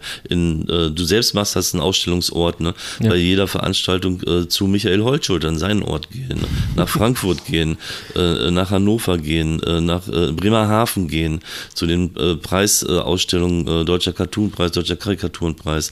Einfach, äh, da bist du auch ein gutes Beispiel für Michael, einfach beweglich sein, unterwegs sein, vor Ort sein, präsent sein. Du willst also sagen, das Cartoonzeichnen, das Professionelle besteht nicht ausschließlich daraus, sich hinter seinem Schreibtisch oder seinem Zeichentisch zu verschanzen, sondern man muss sich tatsächlich nach draußen bewegen? Eindeutig, eindeutig. Ja, ui, ui, ui. Ja, das, Wer hätte das gedacht? Wir hatten das vorhin mit den, mit den, mit diesen Magazinen, ne? Natürlich äh, in den 80er Jahren. Natürlich äh, sprechen die Zeichnungen für sich. Man nimmt äh, Zeichnungen und Zeichner wahr. Äh, als du dich beworben hast, das erste Mal zur Sommerakademie, hat man aber schon Zeichnungen von dir gesehen. Ich weiß gar nicht noch nicht mal, wo die abgedruckt waren oder wo die waren. Aber äh, ja, ich habe tatsächlich zu dem Zeitpunkt schon für Tageszeitungen gezeichnet. Äh, ist äh, war noch nicht die Süddeutsche. Ja. Der Kontakt, der kam auch tatsächlich über die Sommerakademie zustande. Ähm, ihr hattet ja mal eine Redakteurin von der Süddeutschen zu Gast ähm, bei der Sommerakademie, die hat sich die Sachen angeguckt und ich glaube drei Jahre später oder so habe ich auf einmal Anruf bekommen und da sagte eine Redakteurin, ja, ich habe hier eine Mappe mit äh, Zeichnungen von Ihnen. Ich, bitte? Äh, okay. Ja, äh, wir würden uns super freuen, mit ihnen zusammenzuarbeiten, dass sie für uns regelmäßig zeichnen. Und ich dachte, yeah, Champions das ist, League. Das ist ein schönes Beispiel übrigens, was auch dafür spricht, dass äh, dieser persönliche Kontakt sehr wichtig ist. Sabine Buchwald, damals äh, ja, Süddeutsche Zeitung, genau wir kriegen ja ganz oft solche Anrufe und Sabine hatte damals angerufen und gesagt, hier, wir wollen äh, unsere Cartoon-Präsenz äh, einerseits verstärken und andererseits auch verjüngen. Wir brauchen einen anderen Strich und so. Ihr habt doch die Sommerakademie, wir waren noch da, wir kennen so ein paar Sachen und dann wird sich darüber ausgetauscht, wer könnte sowas machen. Und jetzt komme ich zu dieser persönlichen äh, Geschichte, die dann wichtig ist, dass man äh, einen Augenblick hat, wo man einschätzen kann, äh, ob die Person das auch auf Dauer hinkriegt. Ne? Also es gibt äh, immer, immer wieder gute Cartoons, immer mal wieder gute Zeichnungen, aber äh, für so eine Redaktion ist natürlich auch wichtig, dass eine, äh, eine Permanenz da ist und eine Verlässlichkeit da ist. Und das äh, kriegen natürlich Redaktionen oder wir als Veranstalter oder auch äh, Verlage natürlich an den persönlichen Kontakt am besten raus. Ne? Gehen wir, das ist ja wie eine Geschäftsvereinbarung, die man macht, ne? sagt die Redaktion ja, äh, mit dir, Michael Holtschulde Zeichner, gehe ich diese Geschäftsvereinbarung ein da will die Redaktion auch sicher sein, dass, äh, dass das auch 15 oder 20 Jahre funktioniert, dass ja. da eine Regelmäßigkeit stattfinden kann. Und das äh, läuft jetzt schon sehr lange. Sehr ja, ja, und das und sowas und für sowas ist persönlicher Kontakt schon äh, tatsächlich äh, nicht ganz unwichtig. Natürlich äh, sprechen auch einfach die Zeichnungen natürlich für sich. Ne?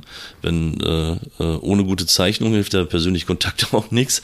Wenn du, dieser persönliche Kontakt ist natürlich unglaublich wichtig, aber der funktioniert natürlich nur, wenn du auch gute Zeichnungen hast, wenn du gute, äh, äh, guter Künstler, Künstlerin bist. Das lassen wir mal so stehen. Das kann man auf jeden Fall so stehen lassen. Martin, ich danke dir für dieses super ausführliche Gespräch. Ich glaube, du hast unseren Hörern die Karikatur sehr viel näher gebracht und ähm, ich kann echt nur Danke sagen, dass du dir auch die Zeit genommen hast. Dir geht's wirklich nicht gut, sehe ich gerade. ich lache, es ist also, äh, es geht dir zu Recht nicht gut. Und ähm, vielen, Nein, vielen Dank. Vielen Dank, Michael. Das, das hat mir sehr viel Spaß gemacht, weil also über äh, Kunst, Cartoons und komische Kunst könnte ich den ganzen Tag reden, auch äh, in diesem Zustand. Deswegen vielen Dank. Äh, das, hat- äh, es hat mir Spaß gemacht und äh, wir könnten noch stundenlang weiterreden, aber wir gehen jetzt mal an die frische Luft. Das Angebot nehme ich aber gerne wahr und ich hoffe beim nächsten Mal, dass der Olli dann da mit bei ist. ja, super. Schöne Astral. Grüße von hier aus an Olli. Dann bringe ich auch meine Gladbach-Tasse mit. Danke. Ciao.